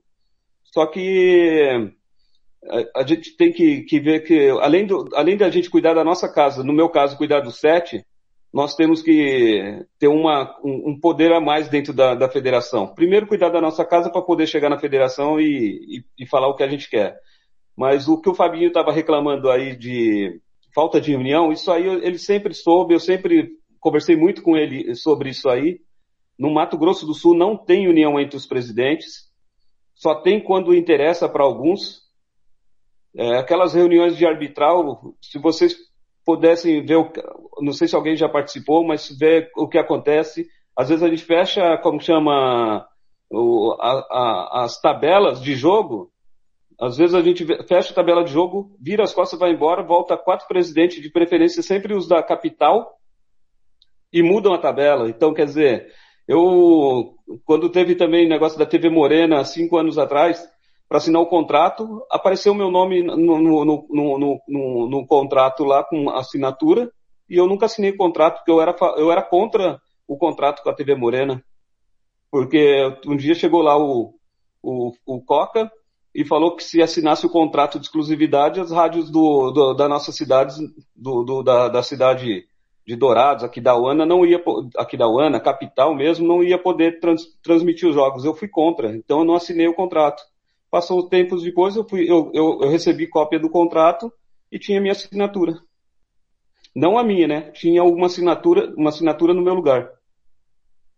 É, Gilmar Matos, sua pergunta para o presidente 7 de setembro Tony Montalvão, direto de Portugal. Você está em Pedras Rubras ou está em Porto, Tony? Então, Pedras Rubras é um, é um bairro, né? Ah, de, de, Porto. do Porto, ah, né? Ah, tá. É. Desculpe a ignorância. Ah. Gilmar Matos. Bom, Tony, é um prazer enorme estar falando com meu grande amigo, um dos, dos grandes amigos que o futebol me deu, Tony Montalvão. Eu torço pro Pedras Rubras pelo Tony, e aqui o meu segundo time no Rio de Sul, 7 de setembro, pelo Tony Montalvão também, porque é meu grande amigo, cara. Eu tenho uma admiração muito grande por você, você sabe disso, Tony. Quando eu estava na TV Web é, e era apresentador de um programa de esporte na TV Web, eu procurei ajudar o SET da forma, da melhor forma que pude. E eu quero fazer é, uma pergunta para você. Se o SET é, volta para a Série B, agora em 2021, vai, vai jogar a Série B. E como será montado esse elenco? O, o elenco será do, do, do, primeiro a gente está pensando no, no, no sub-17 e sub-19. É voltar forte com categoria de base e se dedicar à categoria de base, uma coisa que eu, no, no meu período como presidente, é, foi uma coisa muito fraca e no, no, no set e uma coisa que eu me arrependo de não ter investido. Acho que o maior retorno seria se eu tivesse investido na categoria de base e feito o, o degrau, né? Subido é, passo a passo. Hoje eu acho que eu estaria, sabe, com, com um set estruturado. Mas serviu como lição e eu vou. Nós temos um, um, algumas parcerias de Campinas, mas a, a prioridade da da, da como chamou, oportunidade para os jovens, principalmente de Dourados e região. Mas é trabalhar, é fazer um time para que suba, como o, o Xavier falou, não é um, não é um, vai ser um campeonato fácil, vai ser um campeonato difícil. Mas quem conhece o trabalho, o nosso trabalho desde que eu cheguei no Mato Grosso do Sul sabe que a gente não vai entrar simplesmente para disputar. É, nós vamos entrar para fazer para buscar a classificação, ou como campeão ou somente o acesso, mas nós vamos entrar para buscar o acesso para colocar o Sete de volta na Série A em 2022. Então, Tony, e, só que só para complementar, aquele presente que você me deu, ela fica no fundo do guarda-roupa, protegidinha. Quando sai, é só para fazer uma mera apresentação, nem para lavanderia, vai e volta novamente lá para o fundo da gaveta, viu, Tony? Então, e eu agora estou indo em julho, né, de férias para o Brasil, fico julho e agosto, estou levando a camisa do Pedras Rubras, pode deixar que eu tô levando uma mala cheia, porque eu sei que o pessoal da Rádio Futebol na Canela vão querer também a camisa. E pro, pro Thiago tô levando uma camisa e o, inclusive tem aqui, prometi para ele, eu vou até pegar para vocês ver, prometi para ele que ia dar para ele um, a, a, a, medalha do Mundial do, do Liverpool, a réplica do ano passado, já está aqui. Show de bola, hein, Tony? Agora é. eu não ouvi falar nada do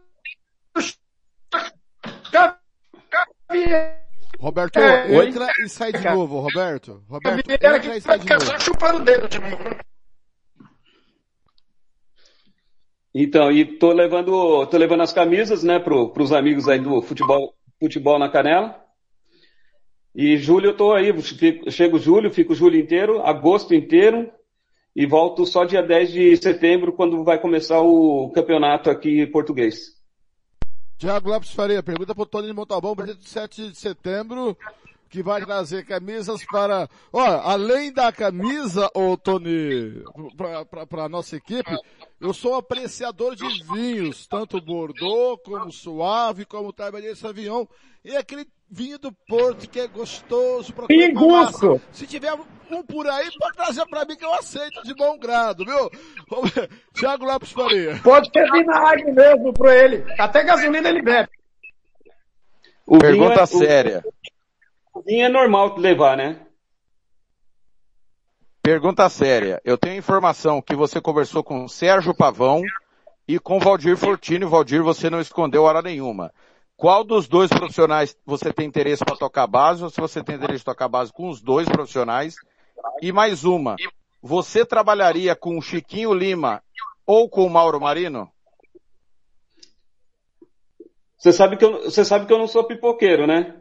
A, a nossa base vai ficar junto com o Sérgio Pavão, sub-13, sub-15 e sub-17. Sub-19, o profissional vai ficar com o Baldir Fortini. E com os treinadores que você falou, tenho muito respeito pelo Mauro Marino, mas não voltaria a trabalhar com o Mauro Marino e com o Chiquinho Lima não existe nenhuma hipótese.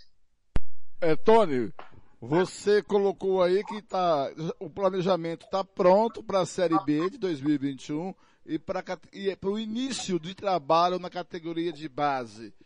É, com que recurso? Tem recurso? Já está alocado esse recurso? tem que ir em busca desse recurso, como você planeja montar tanto a categoria de base como a, o time para a Série B, é, como que está tudo isso em termos de recursos, porque isso vai uma grana, né? Sim, na, na verdade eu falei que só voltaria a tocar futebol se eu tivesse condições de acertar coisas pendentes do passado, que ficou, e, e, e, se montasse um time agora não tivesse dor de cabeça de ficar correndo atrás e muito menos de ficar batendo na porta de quem eu já bati e tomei o não. Ou de quem prometeu e também não cumpriu. Então, nós temos aqui umas, algumas parcerias aqui de chineses aqui, que, que já estão no Pedras Rubras e eu quero levar para o Brasil, e já está firmado isso aí. Temos também com um clube de, de investidores da Itália, é, já é recursos, é, como chama, 100% firmado em contrato e coisas que a gente foi procurar saber se era, sabe, palpável e realidade, porque tem muita gente aqui também, não é só no Brasil, tem muita gente aqui na Europa também que promete e também não cumpre, mas esses são pessoas que já estão aqui com a gente no clube há dois anos e a gente sabe que a gente vai poder contar e fazer um, um, um ótimo trabalho. E eles também gostam muito aqui na, na Europa de trabalhar, principalmente com jogadores da base. É, você falou em acertar pendências do passado. Já conseguiu acertar a, a 100%? Ou falta alguma coisa? Como é que tá essa questão? Não, tem muita coisa ainda. Nós contratamos uma, uma advogada trabalhista que trabalha é, só, na área, só na área esportiva. Ela já está fazendo os contatos. Alguns jogadores que foram, que foram de 2016, do 7, já entramos em contato, já fizemos acordo. Devemos começar a pagar agora no mês de junho, mas é, até o final do ano nós queremos estar tá com, com, com quem entrou em contato e, e fez o acordo, nós queremos estar tá com, com as contas zeradas. O 7 deve o quê? De, de 2016 para cá ou 2015 para cá? Não, não, 2016. E até, Só 2000 2016. E, até 2019, é isso? Ou 2018, nós, né? nós, só que 2018, 2019 e 2017, 18 e 19 não teve trabalhista, só 2016. Só 2016. Roberto Xavier, mais alguma pergunta? Não, da minha parte é só agradecer ao Tony, né, pelos mimos que ele vai trazer pra gente aí. Eu ouvi falar o nome de todo mundo, menos o meu.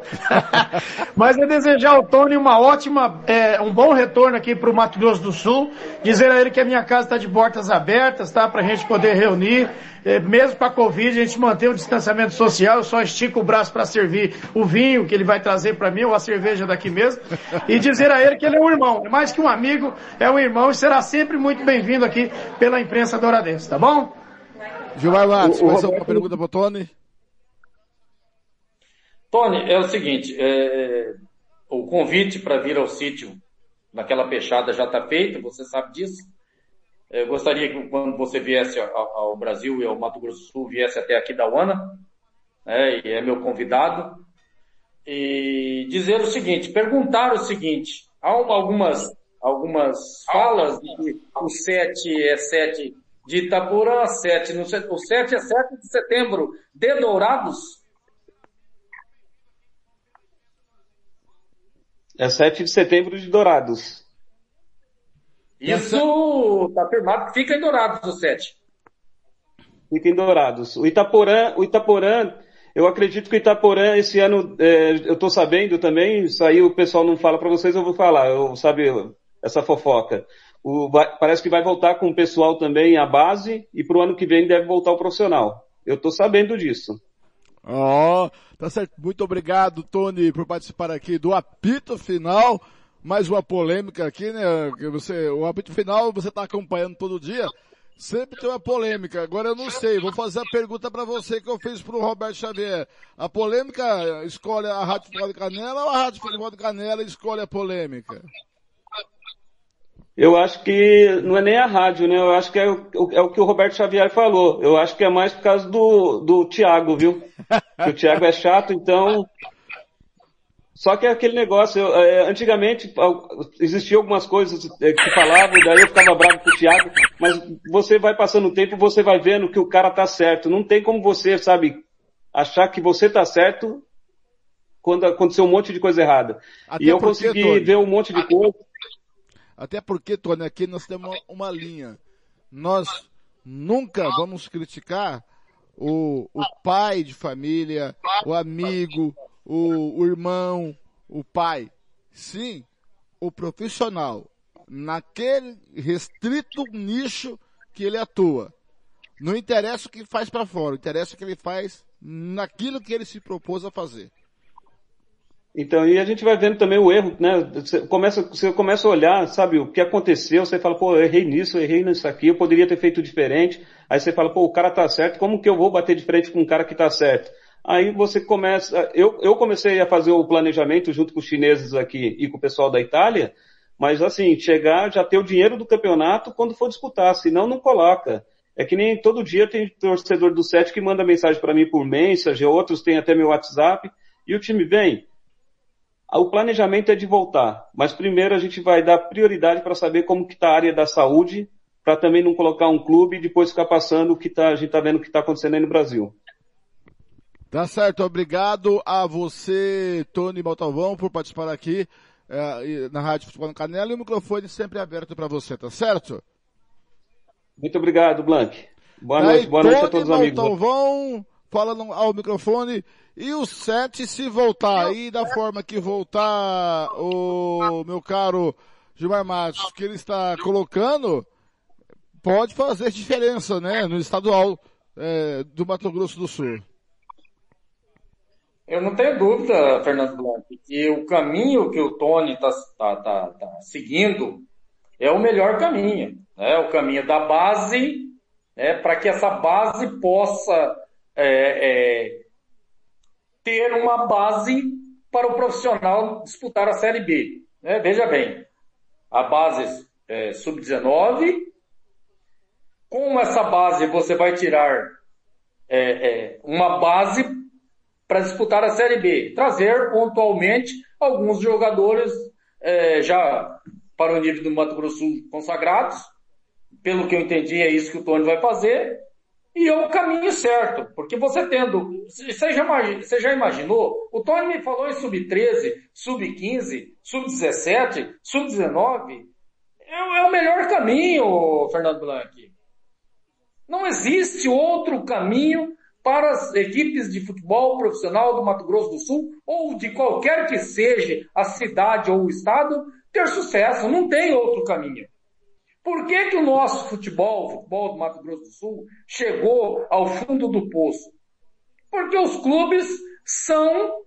É, eu ia falar um palavrão aqui, mas vou falar uma coisa para vocês. São clubes de aluguéis. São clubes que vai lá, aluga o jogador é, é, por quatro meses, termina o campeonato manda embora. Ou aluga o. ou faz um contrato, como fez o aqui da Uanense e os outros clubes, por um determinado período, bom, não deu certo, eu não vou chegar, eu não vou ter sucesso, bom, vou mandar embora para diminuir a minha folha. Então isso não é profissionalismo. Quando eu digo aqui que os campeon... que os clubes do Mato Grosso do Sul são semi-profissionais, não são profissionais, é disso, é disso que eu estou falando. Agora, um bom exemplo, União, está trabalhando com a base, que tem a base, que esse ano já fez um bom campeonato, já pulou de fase com a garotada e que se mantém essa base o ano que vem vai estar muito forte, né? E agora o Tony Montalvão com 7 de setembro falando aí sub-13, sub-15, sub-17, sub-19.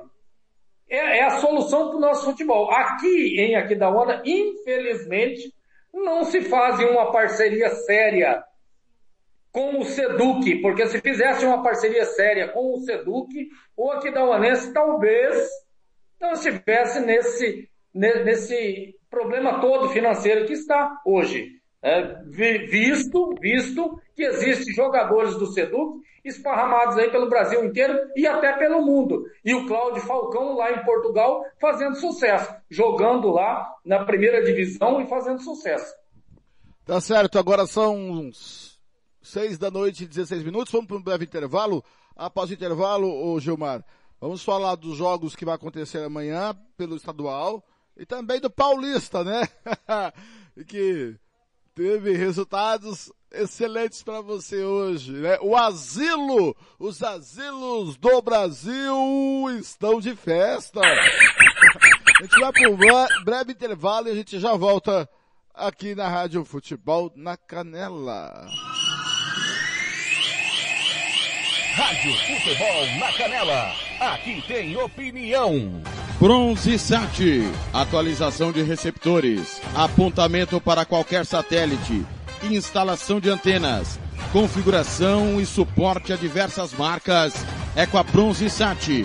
Ligue ou mande o WhatsApp para 67 99294 7028. Eu vou repetir. 99294 7028. Receptores é com a Bronze Sat. Rádio Futebol na Canela. Aqui tem opinião. O Campeonato Sul Mato Grossense tem o apoio do governo do estado de Mato Grosso do Sul. Fundesporte, Fundação de Desporto e Lazer do Mato Grosso do Sul. FII, Fundo de Investimentos Esportivos do Mato Grosso do Sul. Diga não às drogas. Disque denúncia 181. Rádio Futebol na Canela. Aqui tem opinião. Você que curte rock e quer contratar a melhor banda do Mato Grosso do Sul, fale com a Ivana. Festa de aniversário, casamento, 15 anos, formatura, despedida. Você curte rock? Então o melhor som é do Ivana. Anote aí o telefone para contratar o show. 992921177. Eu repito, 992921177. A Ivana, a melhor banda de rock do Mato Grosso do Sul. Rádio Futebol na Canela. Aqui tem opinião. Fernando Blanc. Muito bem, voltando aqui, são seis da noite e 18 minutos. Gilmar Matos, tivemos aí a vitória do Operário, 4 a 1 para União. Amanhã, às três da tarde, no Morenão, o Comercial recebe o DAC embalado e o CREC recebe no Laertão o Aquidauanense, começando pelo jogo da capital, o, o nosso repórter Paulo Anselmo é, entrou da última vez falando da questão que ele pescou no ar que as coisas não estariam muito legais é, no comercial. Nesse tudo, o DAC é favoritaço contra o comercial? Não, de forma. Você sabe que eu não sou mureteiro, né? Eu não subo no muro. Posso errar nas minhas opiniões, como todo ser humano erra, mas eu não fico em cima do muro. Para mim, não tem favorito.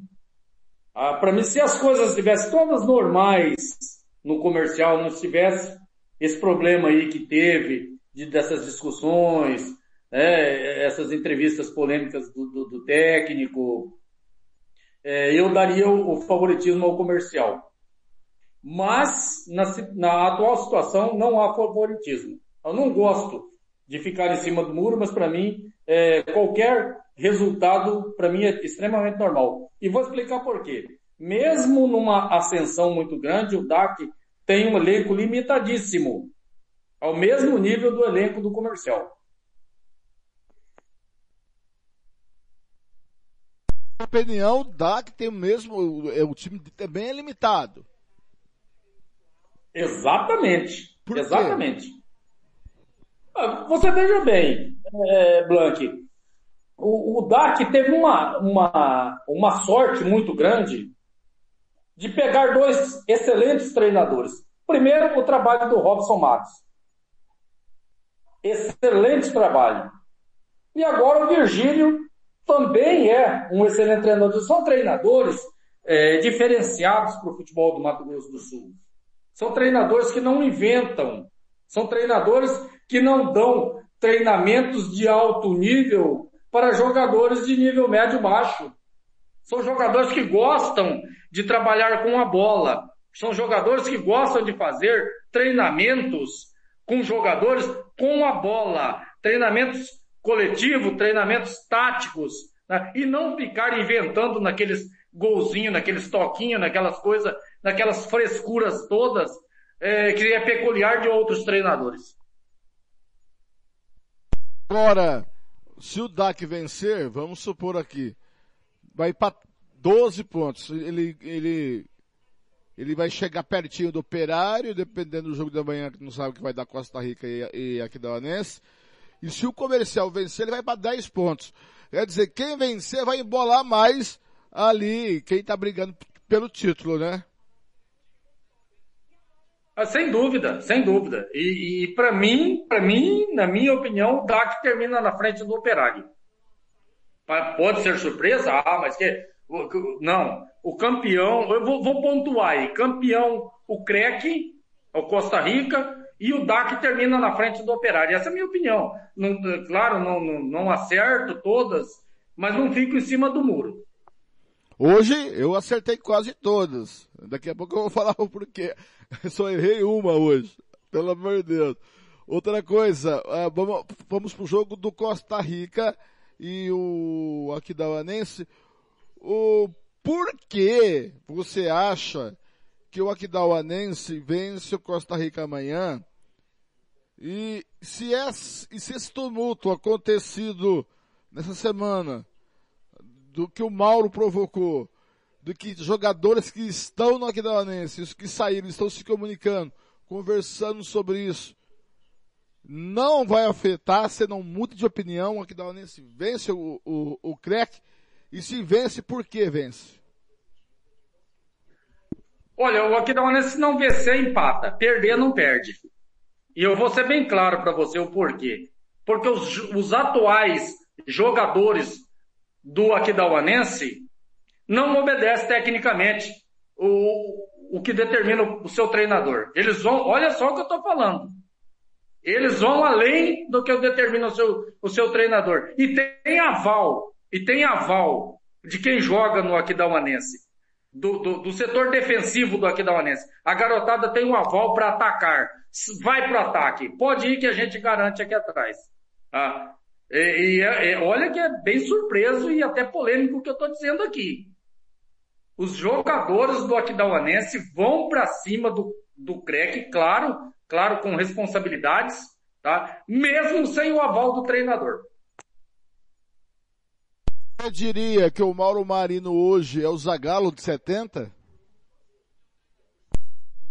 Olha, é, é, eu não, não, não faria essa comparação porque eu estaria é, diminuindo muito o, o Zagalo. Eu diria que o Mauro Marino, ele é um profundo conhecedor do futebol, conhece de futebol. Se você conversar com o Mauro Marino, ele te fala tudo de futebol.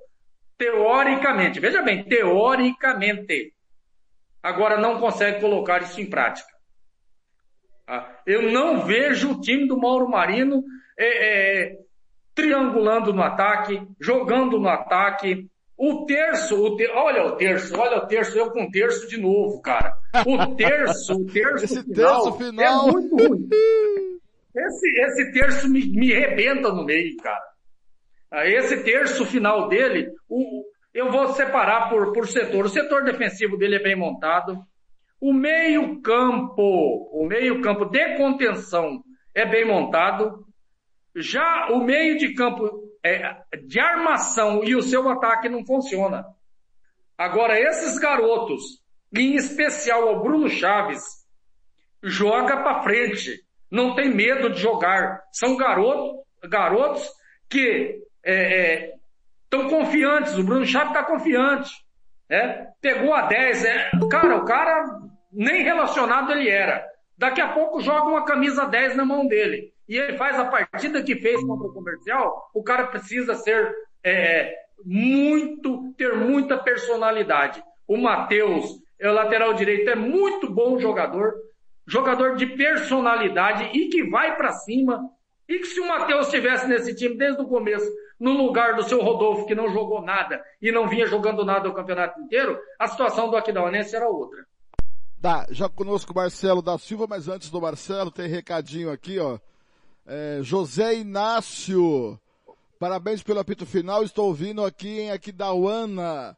É, é, esse Aquidauanense tem um dono, tá nem aí para a base, tão, é, tando jogadores bom, tem aqui e não aproveita. José Inácio, mais uma coisa, faça o gol no deck em cima do Gilmar direto. É verdade, seu Gilmar? Um abraço muito grande para o meu amigo São Paulino Inácio, Inácio Gonçalves, meu amigo São Paulino, o Inácio é, é, Blank não joga nada, não joga nada, mas é um profundo conhecedor de futebol. Cara, o Inácio é um dos críticos é, construtivo, não é destrutivo do Aquidauanense. Ele critica com responsabilidade, mas é aquele torcedor que todo jogo está no estádio pagando o seu ingresso quando pode entrar. E quando não pode, ele ajuda de uma forma ou outra o Aquidauanense. Parabéns, Inácio, obrigado por essa audiência, obrigado por estar aqui conosco na Rádio Futebol da Canela. Seja bem-vindo sempre a, a, a, estar nos acompanhando aí, Inácio, meu amigo São Paulino, Inácio. Agora não joga nada, viu? Chuta, bate barbaridade, viu? Muito bem, boa noite, professor Marcelo da Silva, deixa só aqui. Ele tá chegando aí, ó. Cadê ele? Ele tá chegando aí, ó.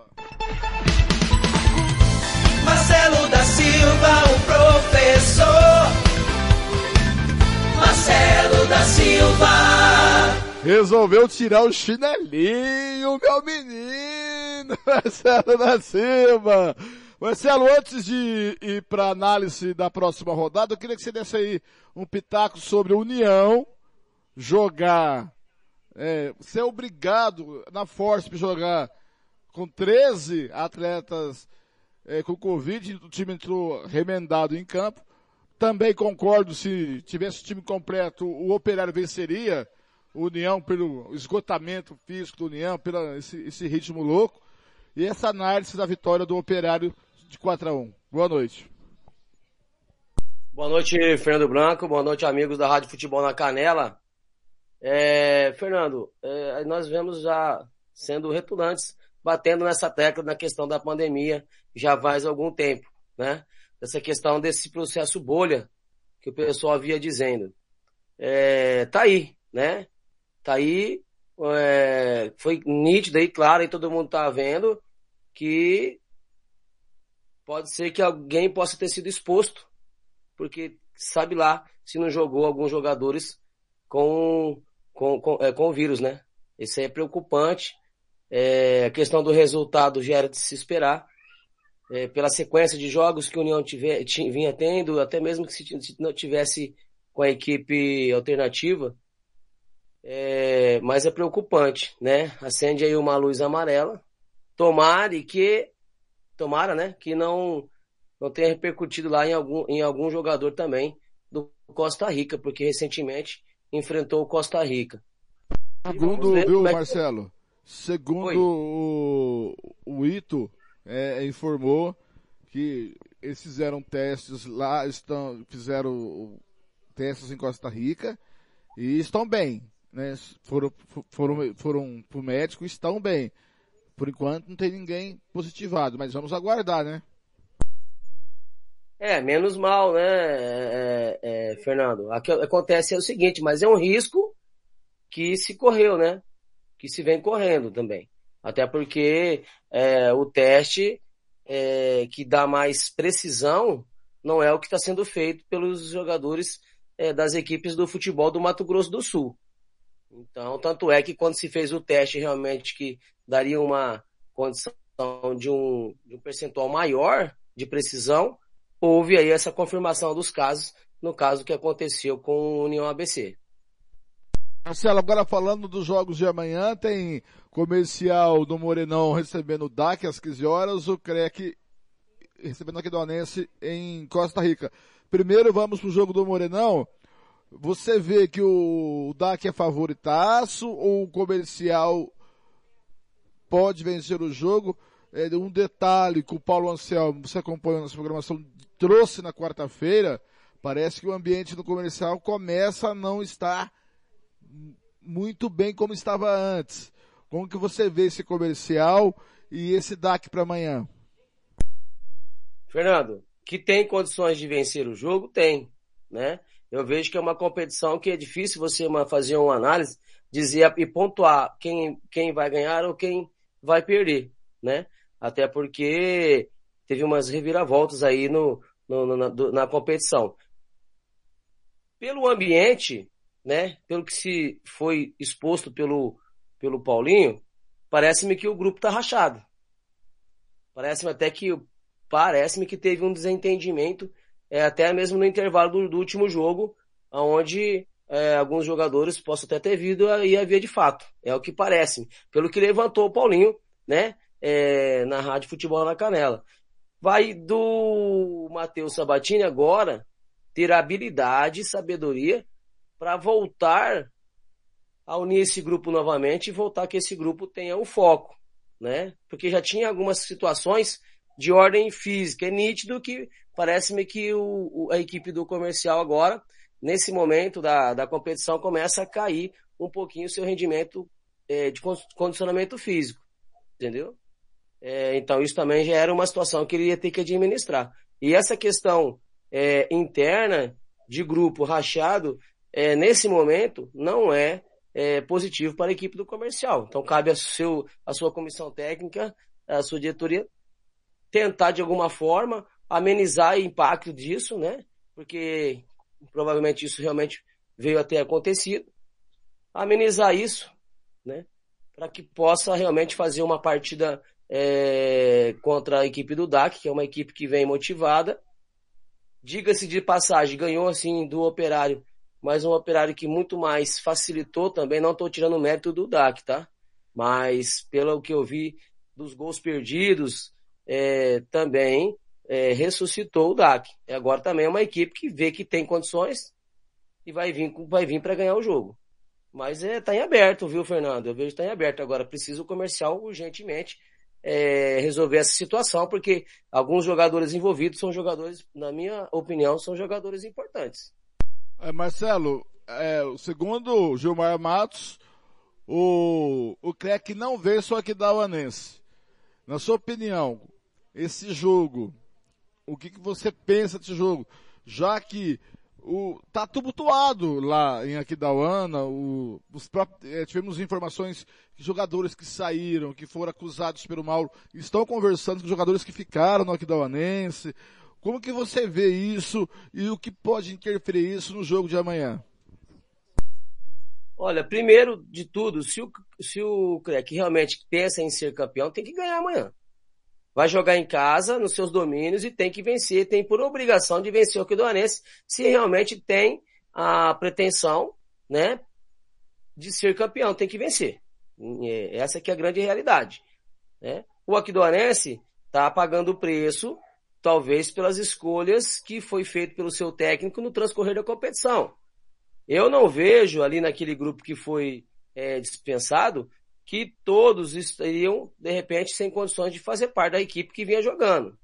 Entendeu? Até porque eu vejo até que o próprio goleiro Zé Augusto vinha sendo um dos destaques da competição e ajudou ao Aquidonense em algumas vitórias.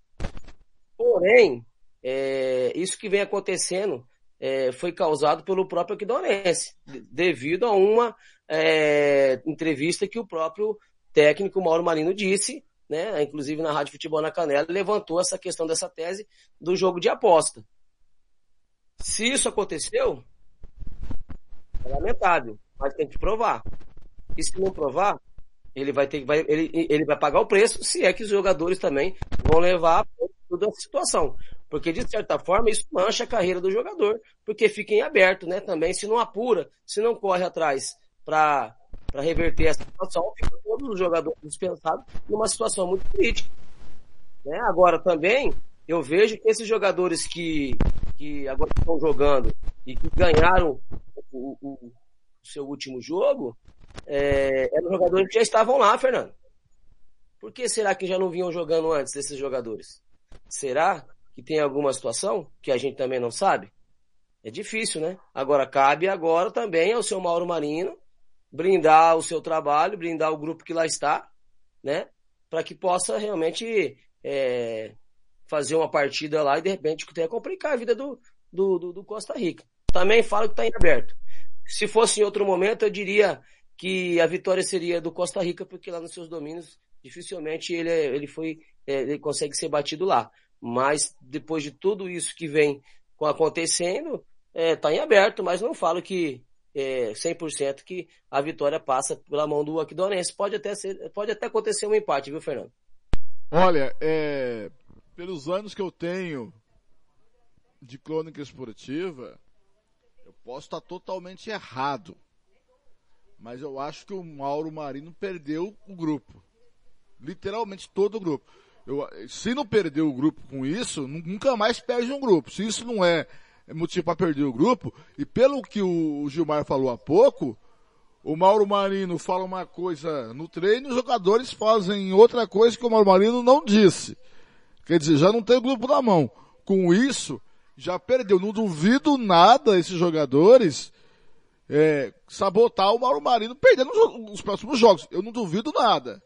Você sabe que jogador, quanto quer derrubar técnico, quanto quer... Só que o Mauro é incaível, o problema é esse. Não adianta você fazer isso com o Mauro, que é incaível. Mas que eu acho que o Mauro perdeu os jogadores, e eu acho que o jogador não vai fazer é, questão de vencer partidas, senão, se esforçar. Você poderia cobrar qualquer coisa do, dos jogadores do Aquidonense, do que não são bons tecnicamente, que não estavam bem fisicamente, mas acusar que eles não se entregavam em campo e não corriam em campo para buscar a vitória para o Catarinense, isso não. Eles faziam todo o tempo. Buscavam a vitória, jogavam para vencer. Mas o, o, o, o, Marcelo que trabalha, o, que trabalha com atleta sabe como que atleta é, sabe como jogador é. Se jogador quiser azedar a vida do treinador, azeda. Pois não, Gilmar? Veja bem, é, para quem conhece de futebol e quem acompanha futebol há muito tempo, existe outra maneira do jogador do Aquidauanense é, não concordar com o Mauro Marino ou até mesmo é, mostrar que ele está errado. E isso aconteceu já no jogo contra o comercial. O Aquidauanense jogou totalmente diferente do que pensa o seu treinador de futebol. O Aquidauanense jogou para frente, o Aquidauanense marcou, fez marcação alta, o Aquidauanense sufocou, não deixou o comercial jogar. E o Mauro Marino nunca jogou dessa forma. Você, Blanc, que acompanha, e o Marcelo que acompanha aí o, futebol do Mato Grosso há, há, tanto tempo e conhece os times feitos pelo Mauro Marino, qual o clube que o Mauro Marino é, é, montou, que marcou, fez marcação alta, que jogou como jogou o Aquidauanense contra o comercial? Nenhum. Nenhum. E se o Aquidauanense voltar a jogar contra, contra o CREC lá em Costa Rica, da mesma forma que jogou contra o comercial, não tem nada do seu treinador. Não é a, a, filosofia, não é o pensamento do seu treinador. E isso passa por mostrar que o trabalho dele não é aquilo que o jogador quer e que, e que é o melhor para o clube. Marcelo. Ah, então, perfeito. É, também é, é uma prerrogativa, nesse sentido.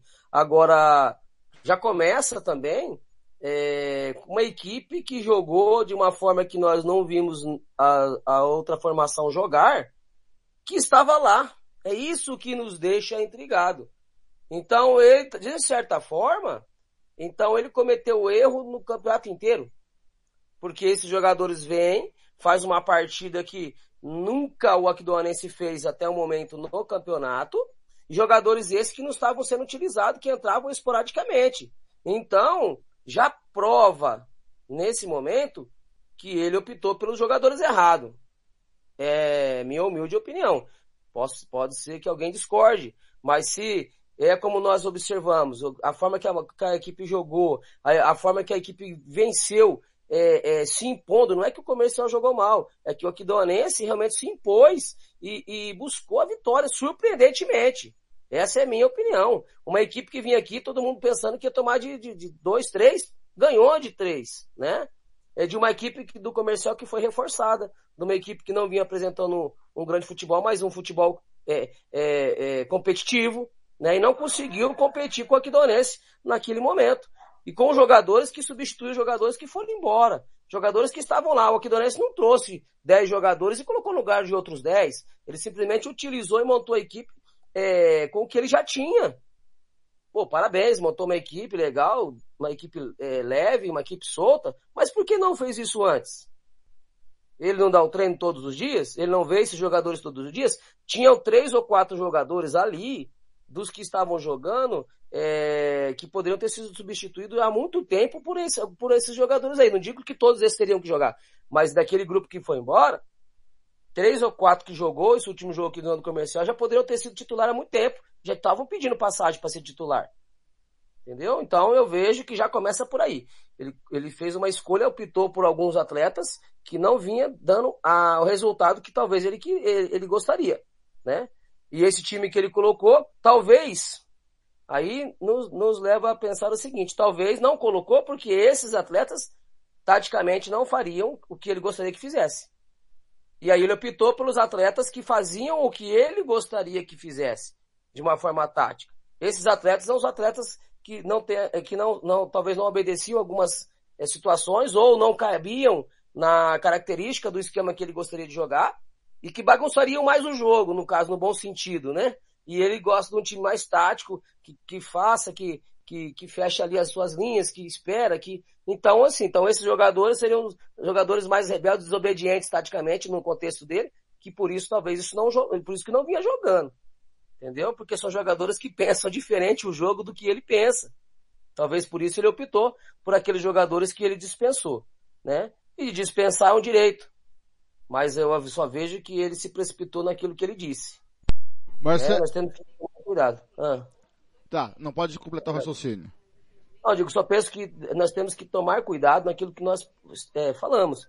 É, porque isso pode é, ser de uma forma positiva ou uma forma negativa. E eu posso tanto a, a, alavancar uma carreira como posso encerrar uma carreira. Tanto de um atleta quanto a, a minha como, como, como treinador. Porque o que ele falou lá, ele falou da questão da, da, do, da hombridade do homem, né? Do caráter. Aí é complicou para ele. Isso só vai sobrar para ele, viu? para mais ninguém. Pode certeza. Marcelo, é, a pergunta que eu fiz para todos, faço a você. Com essa vitória do Operário, o Operário vai disputar cabeça a cabeça com Costa Rica, só os dois disputam o título.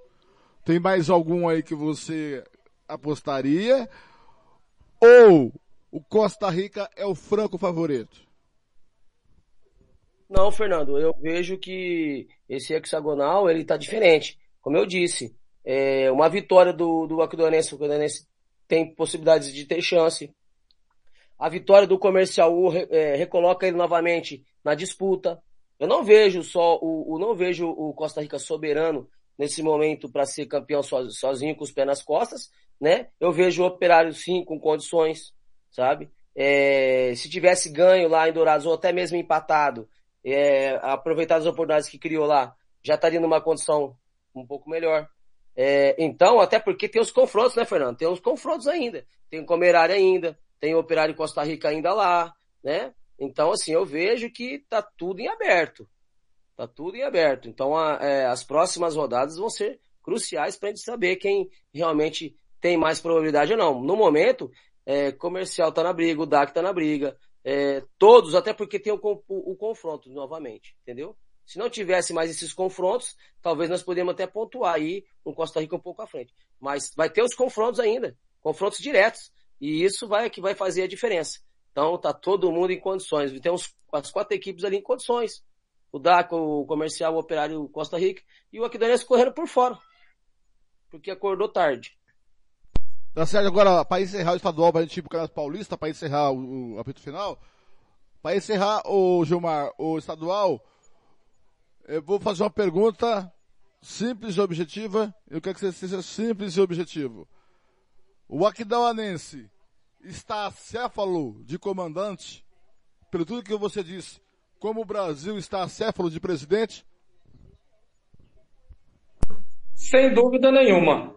Assina embaixo. Meu Deus, mais objetivo que isso. Vamos mudar a chavinha, vamos lá.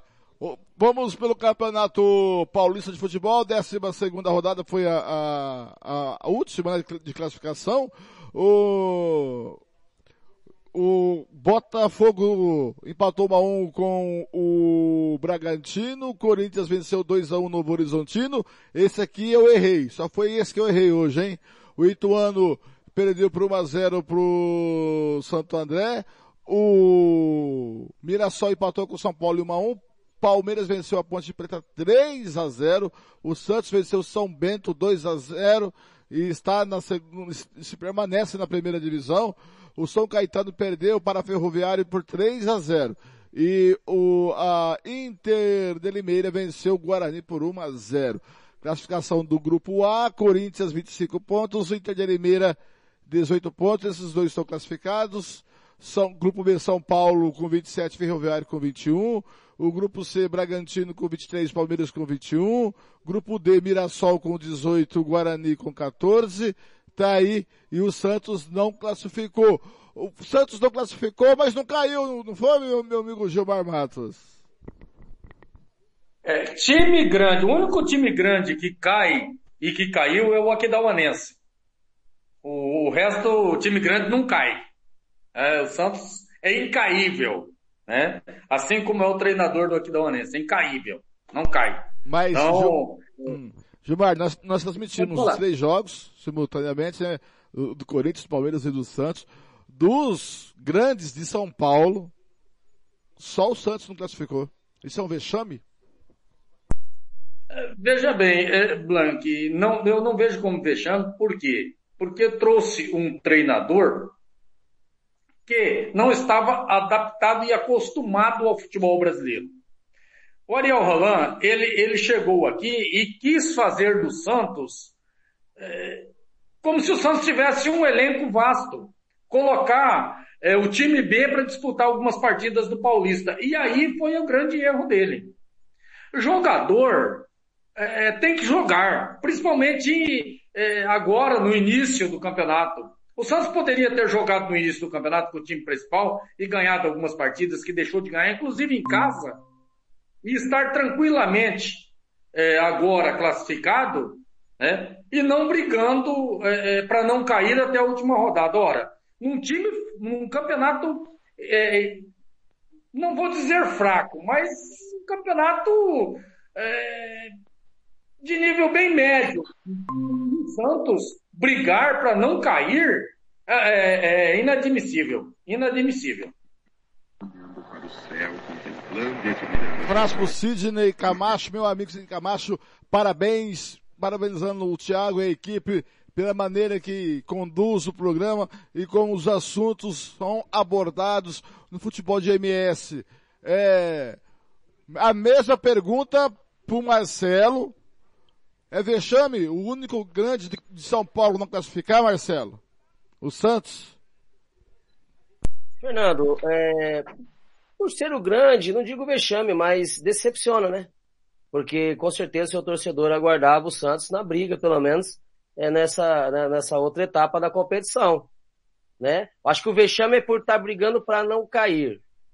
A questão de classificar ali foi um detalhe, um erro de planejamento, de execução da sua comissão técnica e da sua diretoria, que cometeu algumas falhas ali no aspecto de, de, de troca de treinadores. Agora, o vexame foi por estar na última rodada em condições de cair, porque se perde hoje, cairia.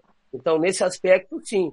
No aspecto de não classificar, devido às falhas e os erros que cometeu, é, eu vejo que até foi normal aí o Santos ficar de fora. Roberto Xavier indo para a igreja. Vexame o Santos, único grande não classificar? Não chega a ser um vexame, não. Eu estou com o Marcelo Silva, um abraço pro Marcelo, né? Primeira vez que estou com ele na banca aí. Tiagão tá indo e voltando, tá parecendo eu. Toda hora ele vai lá, conta o dinheiro dele, vê se realmente deu pro mês e volta pra, pra mesa. É, é patrão, é patrão, né? É, não, não é vexame, é uma decepção sim pra torcida. Mas só que, olha, um time que até esses dias não tinha presidente, aliás, os últimos três presidentes do Santos, tirando esse que tá agora aí, e, o anterior que era o Orlando Rolo, que de rolo só tinha rolo no nome dele, mas os anteriores o Santos padeceu muito com as suas administrações, né? Sofreu muito com a Covid também, teve época aí que teve aí metade do plantel é, fora do jogo, e mesmo assim o time conseguiu o serviço da Libertadores. Agora, esse início de temporada para o Santos está sendo é, é, atípico, né? É, fez uma experiência muito mal, malfadada com o técnico é, argentino Ariel Roland, que pelo jeito não entende muito de futebol. O negócio dele é hockey mesmo, né? E que fique no hockey.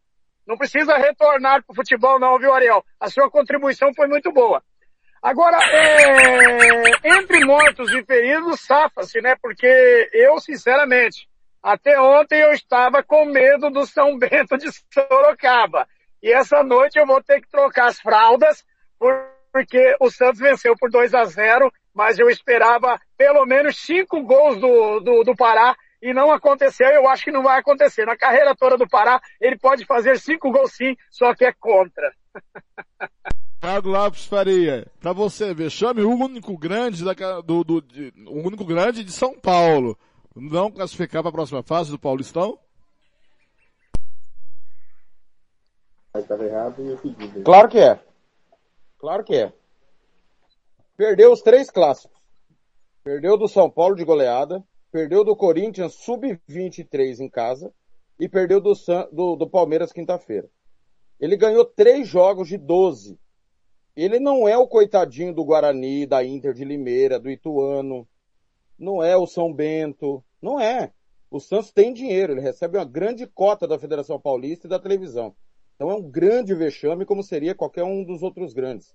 E o Ariel Roland, ele só é campeão da Sul-Americana no Maracanã contra o Flamengo, só isso. Ele é atual campeão chileno. Então, é um cara que foi embora porque quis. Não foi o Santos que demitiu ele, não, tá? Não foi não, o Santos. Mas no Santos, não. Abaixo, abaixo da expectativa. Não, não foi o Santos que mandou ele embora. Aliás, o Santos pediu para ele ficar. Ele que não quis ficar. Não, ele, pediu, ele, então pediu, é bom... pra, pediu, não, não, não. Ele pediu para ir embora não, porque a torcedor Se não pedisse, nós íamos no... mandar embora. Não, não, não ia mandar, isso é uma falácia. O Santos não, ia mandá-lo embora.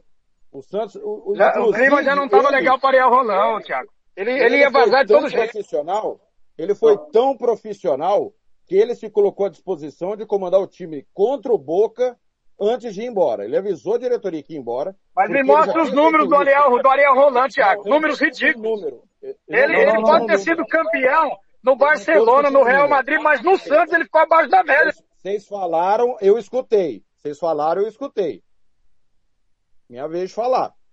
Não Mas quando que, o- quando que um um diretor fala que se garante? Só um pouquinho. Ele pediu demissão. Ele pediu para ir embora. E a diretoria tentou demovê-lo do pedido de demissão. E ele fez no Santos o que ele já tinha feito no Independente. E quando os caras da Barra Brava foram lá reclamar com ele na onde ele morava, na Argentina, ele fez a mesma coisa. Então, é, é- é um pouco ufanista ser brasileiro e falar que o cara é um boçal. O cara não é um boçal. O Santos é que está no fundo do poço, como está o Corinthians, o Cruzeiro, o Botafogo, o Vasco. E tem um detalhe: o Santos não foi dizimado. Ele pegou um trabalho pronto do Cuca. O time não mudou tanto assim na forma de jogar. Os resultados, de fato, não estavam vindo. Mas o Santos não jogou mal. Perdeu quinta-feira jogando melhor que o Palmeiras, por exemplo. Então, o, o, o pecado do Santos foi contra o Barcelona de Guayaquil, que foi totalmente envolvido na Vila Belmiro. Agora, é um vexame sim pelo dinheiro que tem no time do Santos, pelo dinheiro que o Santos recebe da televisão, da Federação Paulista de Futebol, ter três vitórias. Uma delas em cima do São Bento, que caiu, e outras duas vitórias e perdeu os três clássicos. Aí você tem eh, Marcelo Fernandes, que foi técnico também, que já estava lá, e não mudou muita coisa, é bom a gente dizer isso. Não tem uma mudança abissal do Olan pro Marcelo. Agora, infelizmente, o Santos chegou nessa situação terrível hoje. E repito, Santos, Corinthians, eh, Cruzeiro, que está afundado, o Atlético que vai pagar essa conta, os clubes estão quebrados, galera. É, é, não importa, pode trazer o Guardiola. Se a gestão nos clubes não for boa, como o Roberto falou, que o Santos estava sem presidente, isso é verdade. É uma constatação. O que fizeram com o Santos é um estupro. Uma vergonha. O Robert traz os números aí, um bilhão em vendas. Agora, se não mexer nisso, pode trazer quem for. Os nossos times grandes do Brasil vão, vão passar por, essa- por esses vexames ano após ano. Agora, saindo do interior, indo para a capital. Começando, eu terminei com você, Thiago, começar com você, esse Corinthians, que eu achava que perderia. O que esperar dele para a próxima fase? Agora ele pode bem, parece que o Corinthians só ganha de, de- só ganha clássicos, né? Eu não espero muita coisa, não. De verdade. O campeonato estadual, para mim, só serve para preparação. E tomara que o Santos seja o time que melhor tenha se preparado, viu? E vai ter tempo aí o Fernando Diniz para dar treinamento, né? Porque só vai ter a Libertadores e o Santos deve ser eliminado da Libertadores. Eu acho pouco provável que o Santos avance. É, precisa de uma combinação de resultados muito grande e em pouco tempo ele não vai conseguir. A gente sabe como que é o trabalho do Diniz, mas ele vai ter tempo para preparar esse time para o Campeonato Brasileiro para a Copa Sul-Americana. Agora o Corinthians está fazendo hora extra, deve chegar ali numa semifinal, numa final, mas não muda nada se for campeão ou não for, Fernando. Xavier, e o Corinthians?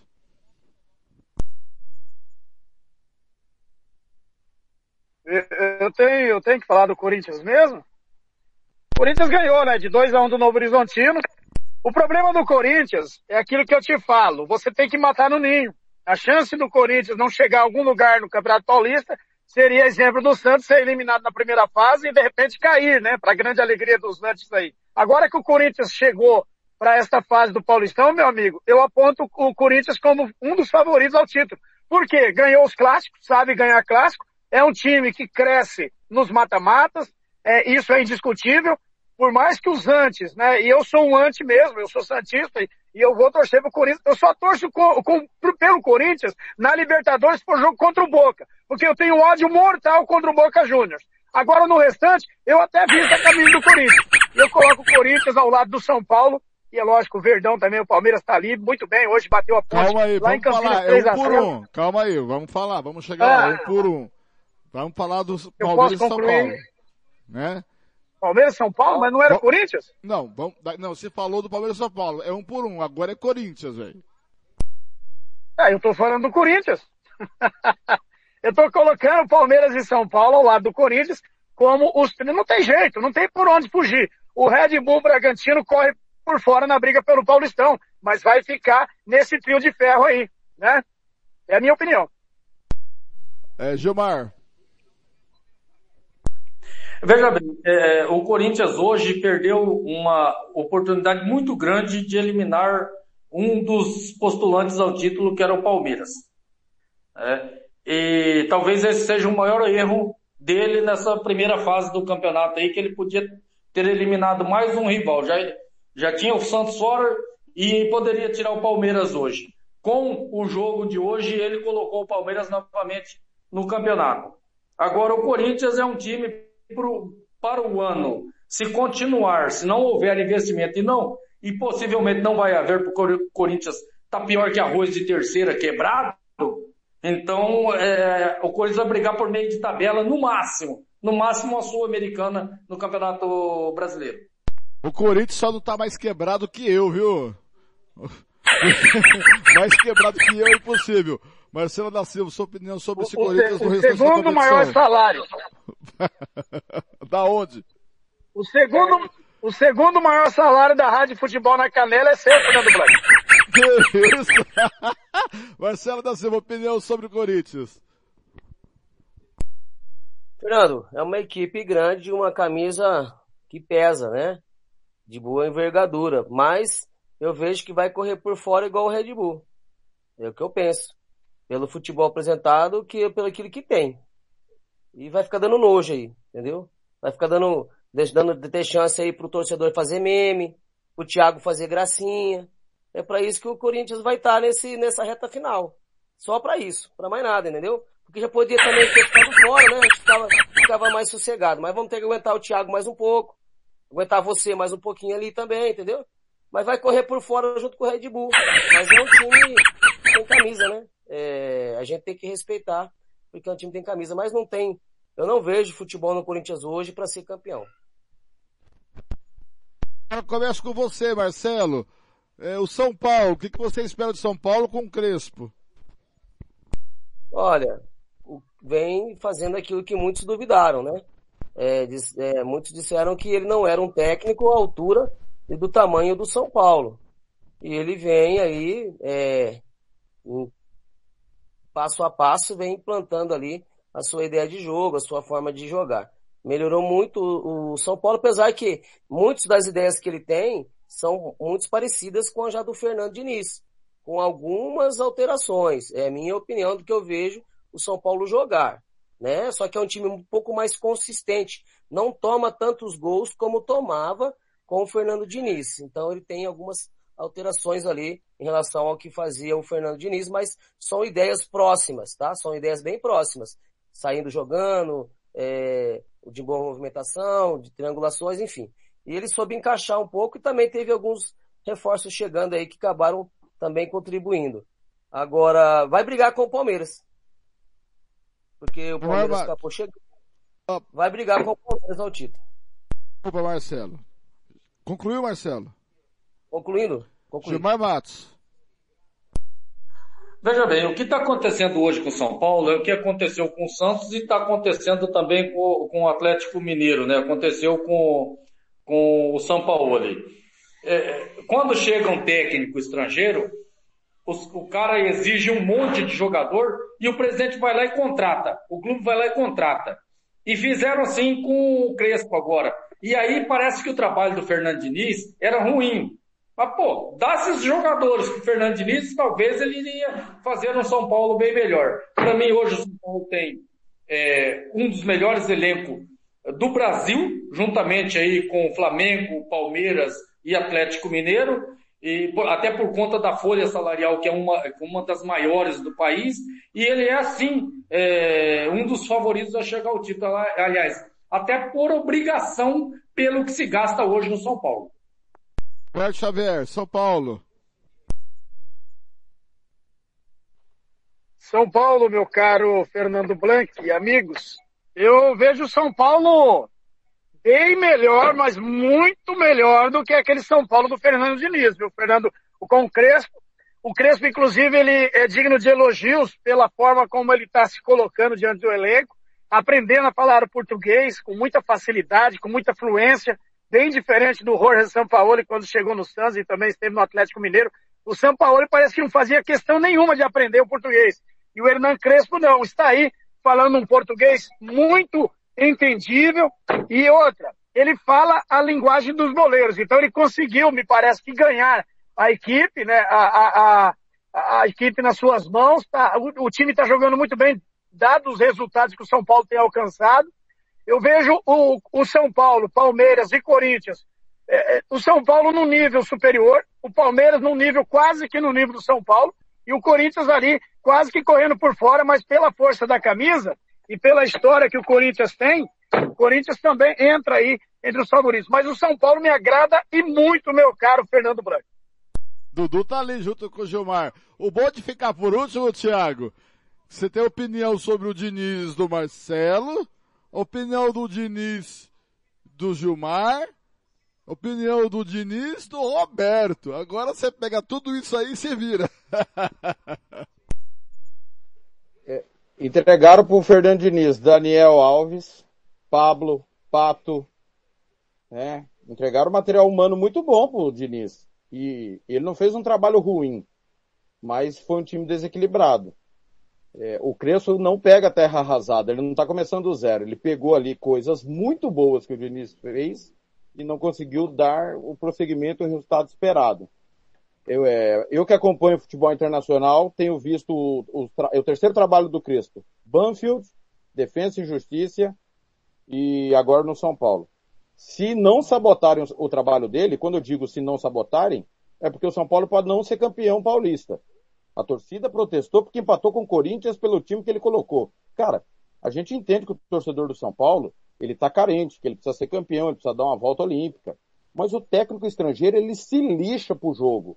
Ele não se importa se é clássico ou não, ou se o time ganhou, não ganhou há tantos anos ou nunca ganhou. Ele tem um planejamento. E muitas das vezes a paixão de dirigentes impetrada nos clubes atrapalha esse trabalho. Se deixarem o Crespo, o Crespo trabalhar, vai dar resultado. E quando eu digo se deixarem, se tiverem a paciência que tiveram com o Fernando Diniz, que convenhamos, tiveram muita paciência com o Diniz, ele caiu depois daquele 5x1 pro Internacional. Se derem o mesmo tempo pro Crespo, eu tenho certeza que o São Paulo vai colher bons frutos. Começando com você, Thiago, agora para encerrar o giro dos paulistas, dos quatro grandes, porque vai dar os quatro grandes. O Roberto Xavier foi embora. Acho que entrou na igreja. O Palmeiras tem, eu, eu, eu eu entrei em discussão essa semana, no apito final, dizendo que o Palmeiras é lardeado como um grande, um grande segundo elenco do Brasil, só perdendo para o Flamengo. Mas o futebol que está em campo não é de um grande elenco. É um time que pode dar para propor o jogo, um time reativo. Muitas vezes defensivo. E ganha daquela forma que, que a gente parece um, guardadas as devidas proporções, parece o, o, operário jogando aqui, o Okinawanense. Então, é, eu não sei é, o que acontece com o Palmeiras e com o Abel Braga. É, esse Palmeiras que é tão alardeado segundo elenco. É realmente o grande segundo elenco do país? E se for o grande segundo elenco do país, só pode esperar o título paulista, não pode esperar outra coisa do Palmeiras. Abel Ferreira, né? Abel, Abel Braga Ferreira. tá em casa. É, Abel Ferreira, é... isso. Fernando, é, é o segundo melhor elenco do país, mas pessimamente aproveitado. O Abel Braga é o Mauro Mari... É, o Abel Ferreira é o Mauro Marino com Libertadores e Copa do Brasil. O jeito de jogar do Palmeiras é o mesmo. Sem a bola. Só que ele foi campeão. O Mauro não foi. Então, é, se fosse o Filipão, seria criticado. Como foi diversas vezes por mim. Se fosse o Mano Menezes, idem. A torcida do Palmeiras não quis o Mano Menezes lá. É uma constatação. Se fosse o Abel Braga, que também gosta desse time mais postado reativamente, seria criticado. Então, para mim, o jeito que o Palmeiras produz futebol é subaproveitado esse elenco.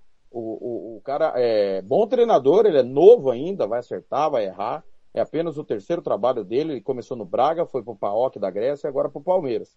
A pressão é, é, dos times são diferentes. Para quem acha que não, o PAOK é um time que tem muita pressão. O futebol grego é apaixonante, o torcedor cobra muito. E, mas é óbvio que o PAOK não é o Palmeiras. Agora, como tá ganhando, tá tudo certo. Né? Eu vi hoje em grupo aí, ah, porque Paulistinha tá aproveitando, tá rodando elenco, não sei o quê, até perder. Né? as pessoas tentando justificar o injustificável. É como eu já disse do Santos, o Palmeiras é diferente. Ainda que o Palmeiras não tem o que o Santos tem, que é um aporte financeiro. Então, é, é, eu acho que o Palmeiras é mal treinado. Não é que é, é, eu errei na palavra, não é que é mal treinado. É treinado de uma maneira que eu não, não posso concordar pelo dinheiro que o Palmeiras investe. Se for para jogar com esse futebol, paga 5 mil pro Mauro Marino, leva ele pro Palmeiras, e o Palmeiras vai desempenhar o mesmo futebol, na minha opinião. Gilmar Matos. Primeiro que o, o técnico Mauro Marino não está à venda. O Dudu. Boa noite, Marcelo, Thiago e Fernando. Fernando. Oi, Dudu. Legal. Então, eu acho que o, o Ô, Gilmar, Palmeiras é uma... Gilmar. É, Oi. Eu vou, deixa eu falar, primeiro um beijo pro Dudu. Foi ele que falou comigo outro dia no telefone, né? Foi ele mesmo.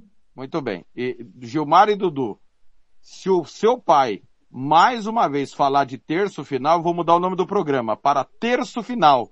Não será mais apito final. Eu vou rezar esse terço aí, cara.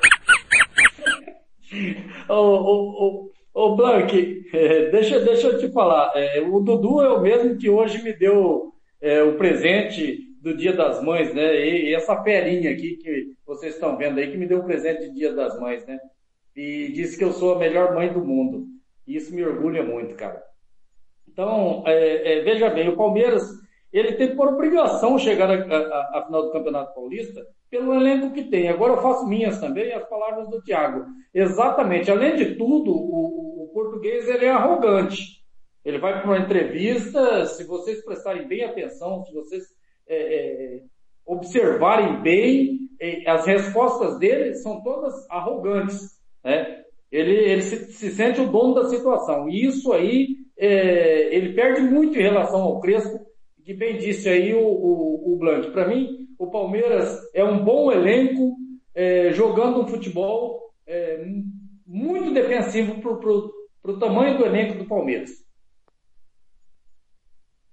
Celo da Silva. Um abraço aí, Dudu. Parabéns aí pela iniciativa e alegrar o, o, garotão aí, né? Porque a gente tem que dizer que ama para as pessoas que nós amamos enquanto nós podemos atê-las.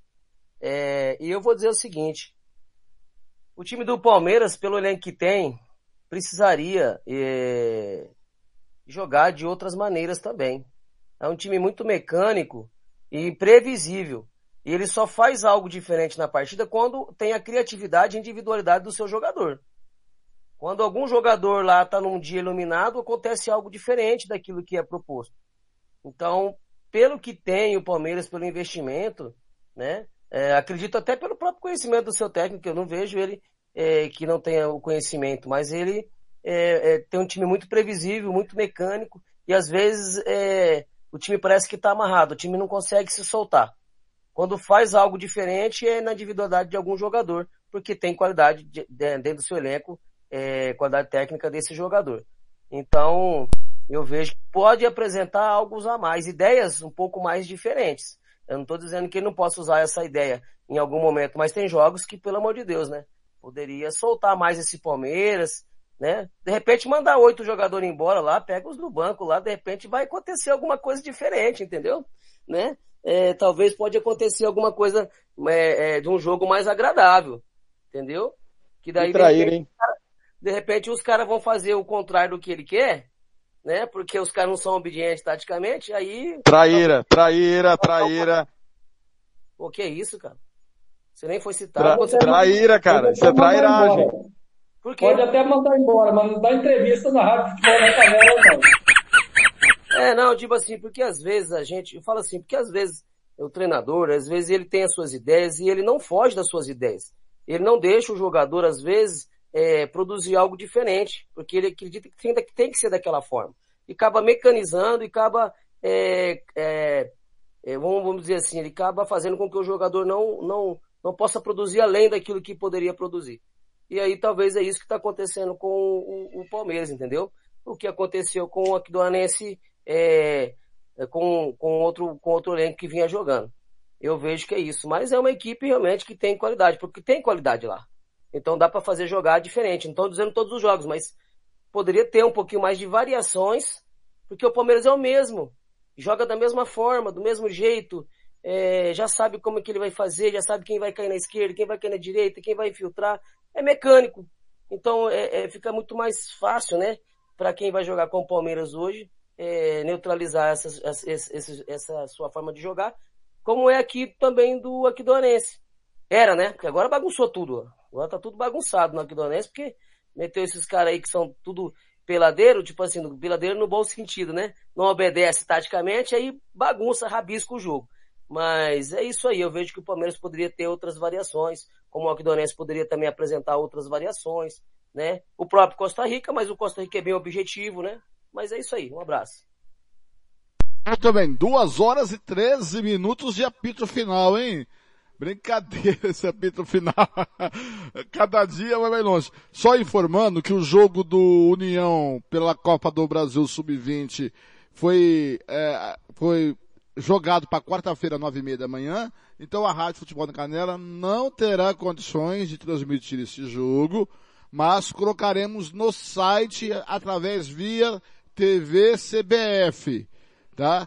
Então, nós não transmitiremos o jogo Floresta do Ceará e União pelo jogo da volta do Campo do Brasil, mas estará no site da Rádio Futebol de Canela através da TV CBF, você pode acompanhar.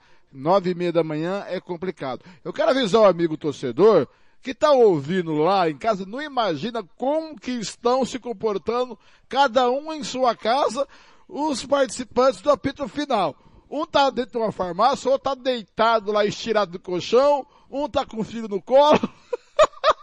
Ô, Tiago, rádio é bom porque não tem imagem, né, Tiago? Exatamente. E, e graças a Deus nascemos nessa época de tecnologia, mas eu já, já puxei cabo, viu? Você também. Mas hoje aproveitamos a modernidade. Eu quero pedir desculpas ao torcedor do União, a gente apoia.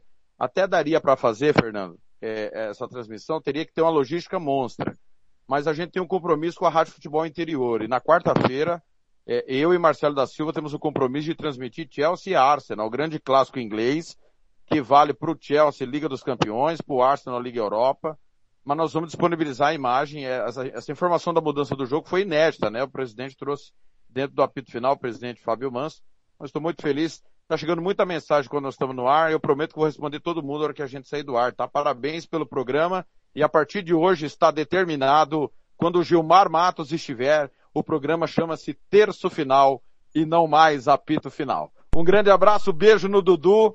Para você, Blank, e para o Marcelo, um aperto de mão. O Marcelo, maior traíra do mundo, chegou com cara de sono às 18 horas, sendo que o apito final era às 17, entendeu? Esqueceu do programa, vai ser multado, vai ter que pagar. Vai pagar 20, hein? Vai pagar 20 quarta-feira lá na redação, hein, Marcelo? Um abraço, pessoal. Foi um prazer estar com vocês.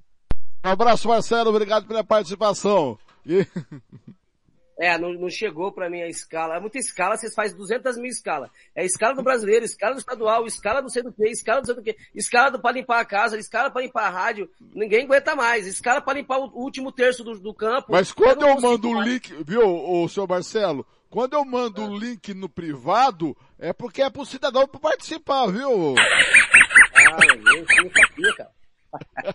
Um abraço aí, Fernando, um abraço, um abraço, Gilmar, foi um prazer. Um abraço, Thiago, Dudu, tudo de bom. Dudu vai ser o 10 do Aquidonense no futuro. Vai ser a Ah, mas peraí, da- antes, antes do, do Gilmar e o Thiago desligar, quero é, parabenizar pa- pelos pães. Do, o, o Thiago é um pãe e o Gilmar é um pãe, que é pai e mãe. Parabéns aí pelo dia, e esse dia tem que ser rememorado, relembrado todo dia. Porque sem. Vocês também são, sabe por quê? Há anos vocês criam meus filhos comigo. E isso é uma constatação. Então, meu muito obrigado à equipe. É verdade. Não é mentira, não. É, as crianças foram pro estádio, é, já, teve, já teve spray de pimenta, pancadaria, não podia entrar no estádio. É, é verdade. Então vocês também É, ajudam um- a criar meus um- meninos. Um skinny a 15 reais lá em Rio Brilhante.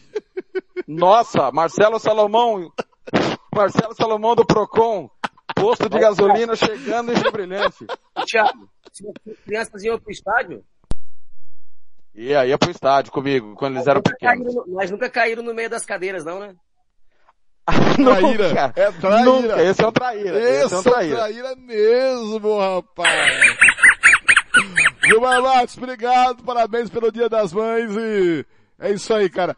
Tem, tem, tem pai que é pai, e tem, tem pai que é mãe e pai, e tem mãe que é mãe e pai. É isso aí, mas o que importa, na verdade, é o amor. E eu tenho, eu tenho duas, eu- tenho uma premissa, isso eu copio do Jô Soares. É? Tem, é, nós temos duas formas de salvar o mundo. Uma é com humor, o outro é com amor. Essas duas fórmulas junto, humor e amor, quem sabe pode salvar o mundo. Boa noite, parabéns. Gilmar também pra você. Dudu, boa noite. Boa noite. Boa noite. Eu já fui no estádio com meu pai. É, o Dudu já ia pro estádio comigo, às vezes ia trabalhar comigo, não tinha onde deixar, e eu já cansei de fazer isso, cara. É, é complicado, né? Então, é, eu, eu tô muito feliz, cara, e eu vou sair daqui agora e, e vou pra igreja com o terço na mão. O terço final. Muito bem, lembrando que amanhã, às sete e meia da manhã, tem de tudo um pouco com o Thiago Lopes, sete da manhã, tem de tudo um pouco com o Thiago Lopes, das sete às oito e meia da manhã. Eu volto às cinco da tarde com o apito final, o terço final, para comercial e Costa Rica. Logo, logo às 18 horas. Comer- comercial e DAC, Ah, Costa Rica e Aquidauanense. Ah, é verdade. Amanhã é, É dois jogos. Comercial É e DAC. E É amanhã nós vamos descobrir se o Mauro Marino vai nos atender ou não, né? Essa é a pergunta de um Essa milhão. vai- eu, eu- eu dou um milhão de dólares, é? E depois, às algum almoço 18 e pra amanhã 15 pro jogo de amanhã? 18 Tem e algum 15 almoço pro jogo de amanhã? Opa! O é almoço, se ele vai atender ou não, você acha que ele vai atender, Blanque? O, o Gilmar quer apostar um almoço que ele não atende, Gilmar, é isso? que ele atende. Não, eu quero, eu quero, não, eu quero apostar dois almoços. Ah. Eu quero apostar um que ele não atende e o outro no jogo, que eu, aqui- eu quero apostar no Aquidauanense. Que ele não atende, eu não vou apostar, porque pra mim ele não vai atender também não. Mas o- no Costa Rica eu aposto.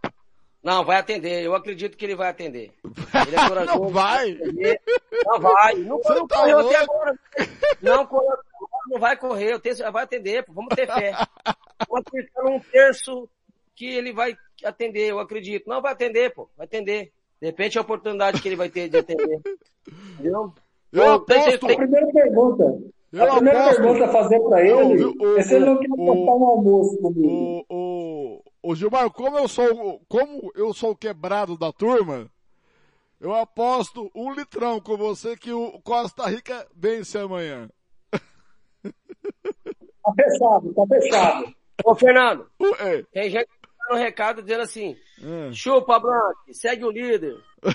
Eu sei, um, um- um tal de Marcelo da Silva. Deixa eu dar o serviço direito amanhã. Das sete da manhã às oito e meia, tem de tudo um pouco, o Thiago Lopes Faria. Eu volto às cinco da tarde com o apito final, ou terço final, para comercial. Idac, Crec e Aquidauanense. Às 18 e 15 às seis e 15 da noite, tem Santos e Boca Juniors com Não, Thiago não, e não, Rob. não tem, não, não, não, não, não, não tem nada. Isso é terça. Amanhã é só é, o programa. É, terça-feira. É, amanhã não tem Ah, jornada isso aí com a nossa equipe. terça-feira. Amanhã é só isso mesmo. Isso. É só isso mesmo. Chega de futebol. A semana inteira vai ter futebol na Rádio do Galera, tudo ao vivo com a nossa equipe. Chega de confusão. Chega de confusão, por Chega favor. de confusão. Eu sou de, Je- eu sou de Jesus com Ah. terço final e tudo. Deixa Jesus saber disso que ele volta. É. Tchau, galera. Grande abraço pra vocês. Até amanhã, sete da manhã, com o Thiago Lopes Faria, de tudo um pouco. Eu volto às cinco com a pita final. Tudo sobre o hexagonal final, comercial e DAC, CREC, aqui da Uanense, eu vou ganhar o litrão. A gente se vê por aí, amigo torcedor dos caminhos do esporte. Até a próxima! Rádio Futebol na Canela. Aqui tem opinião.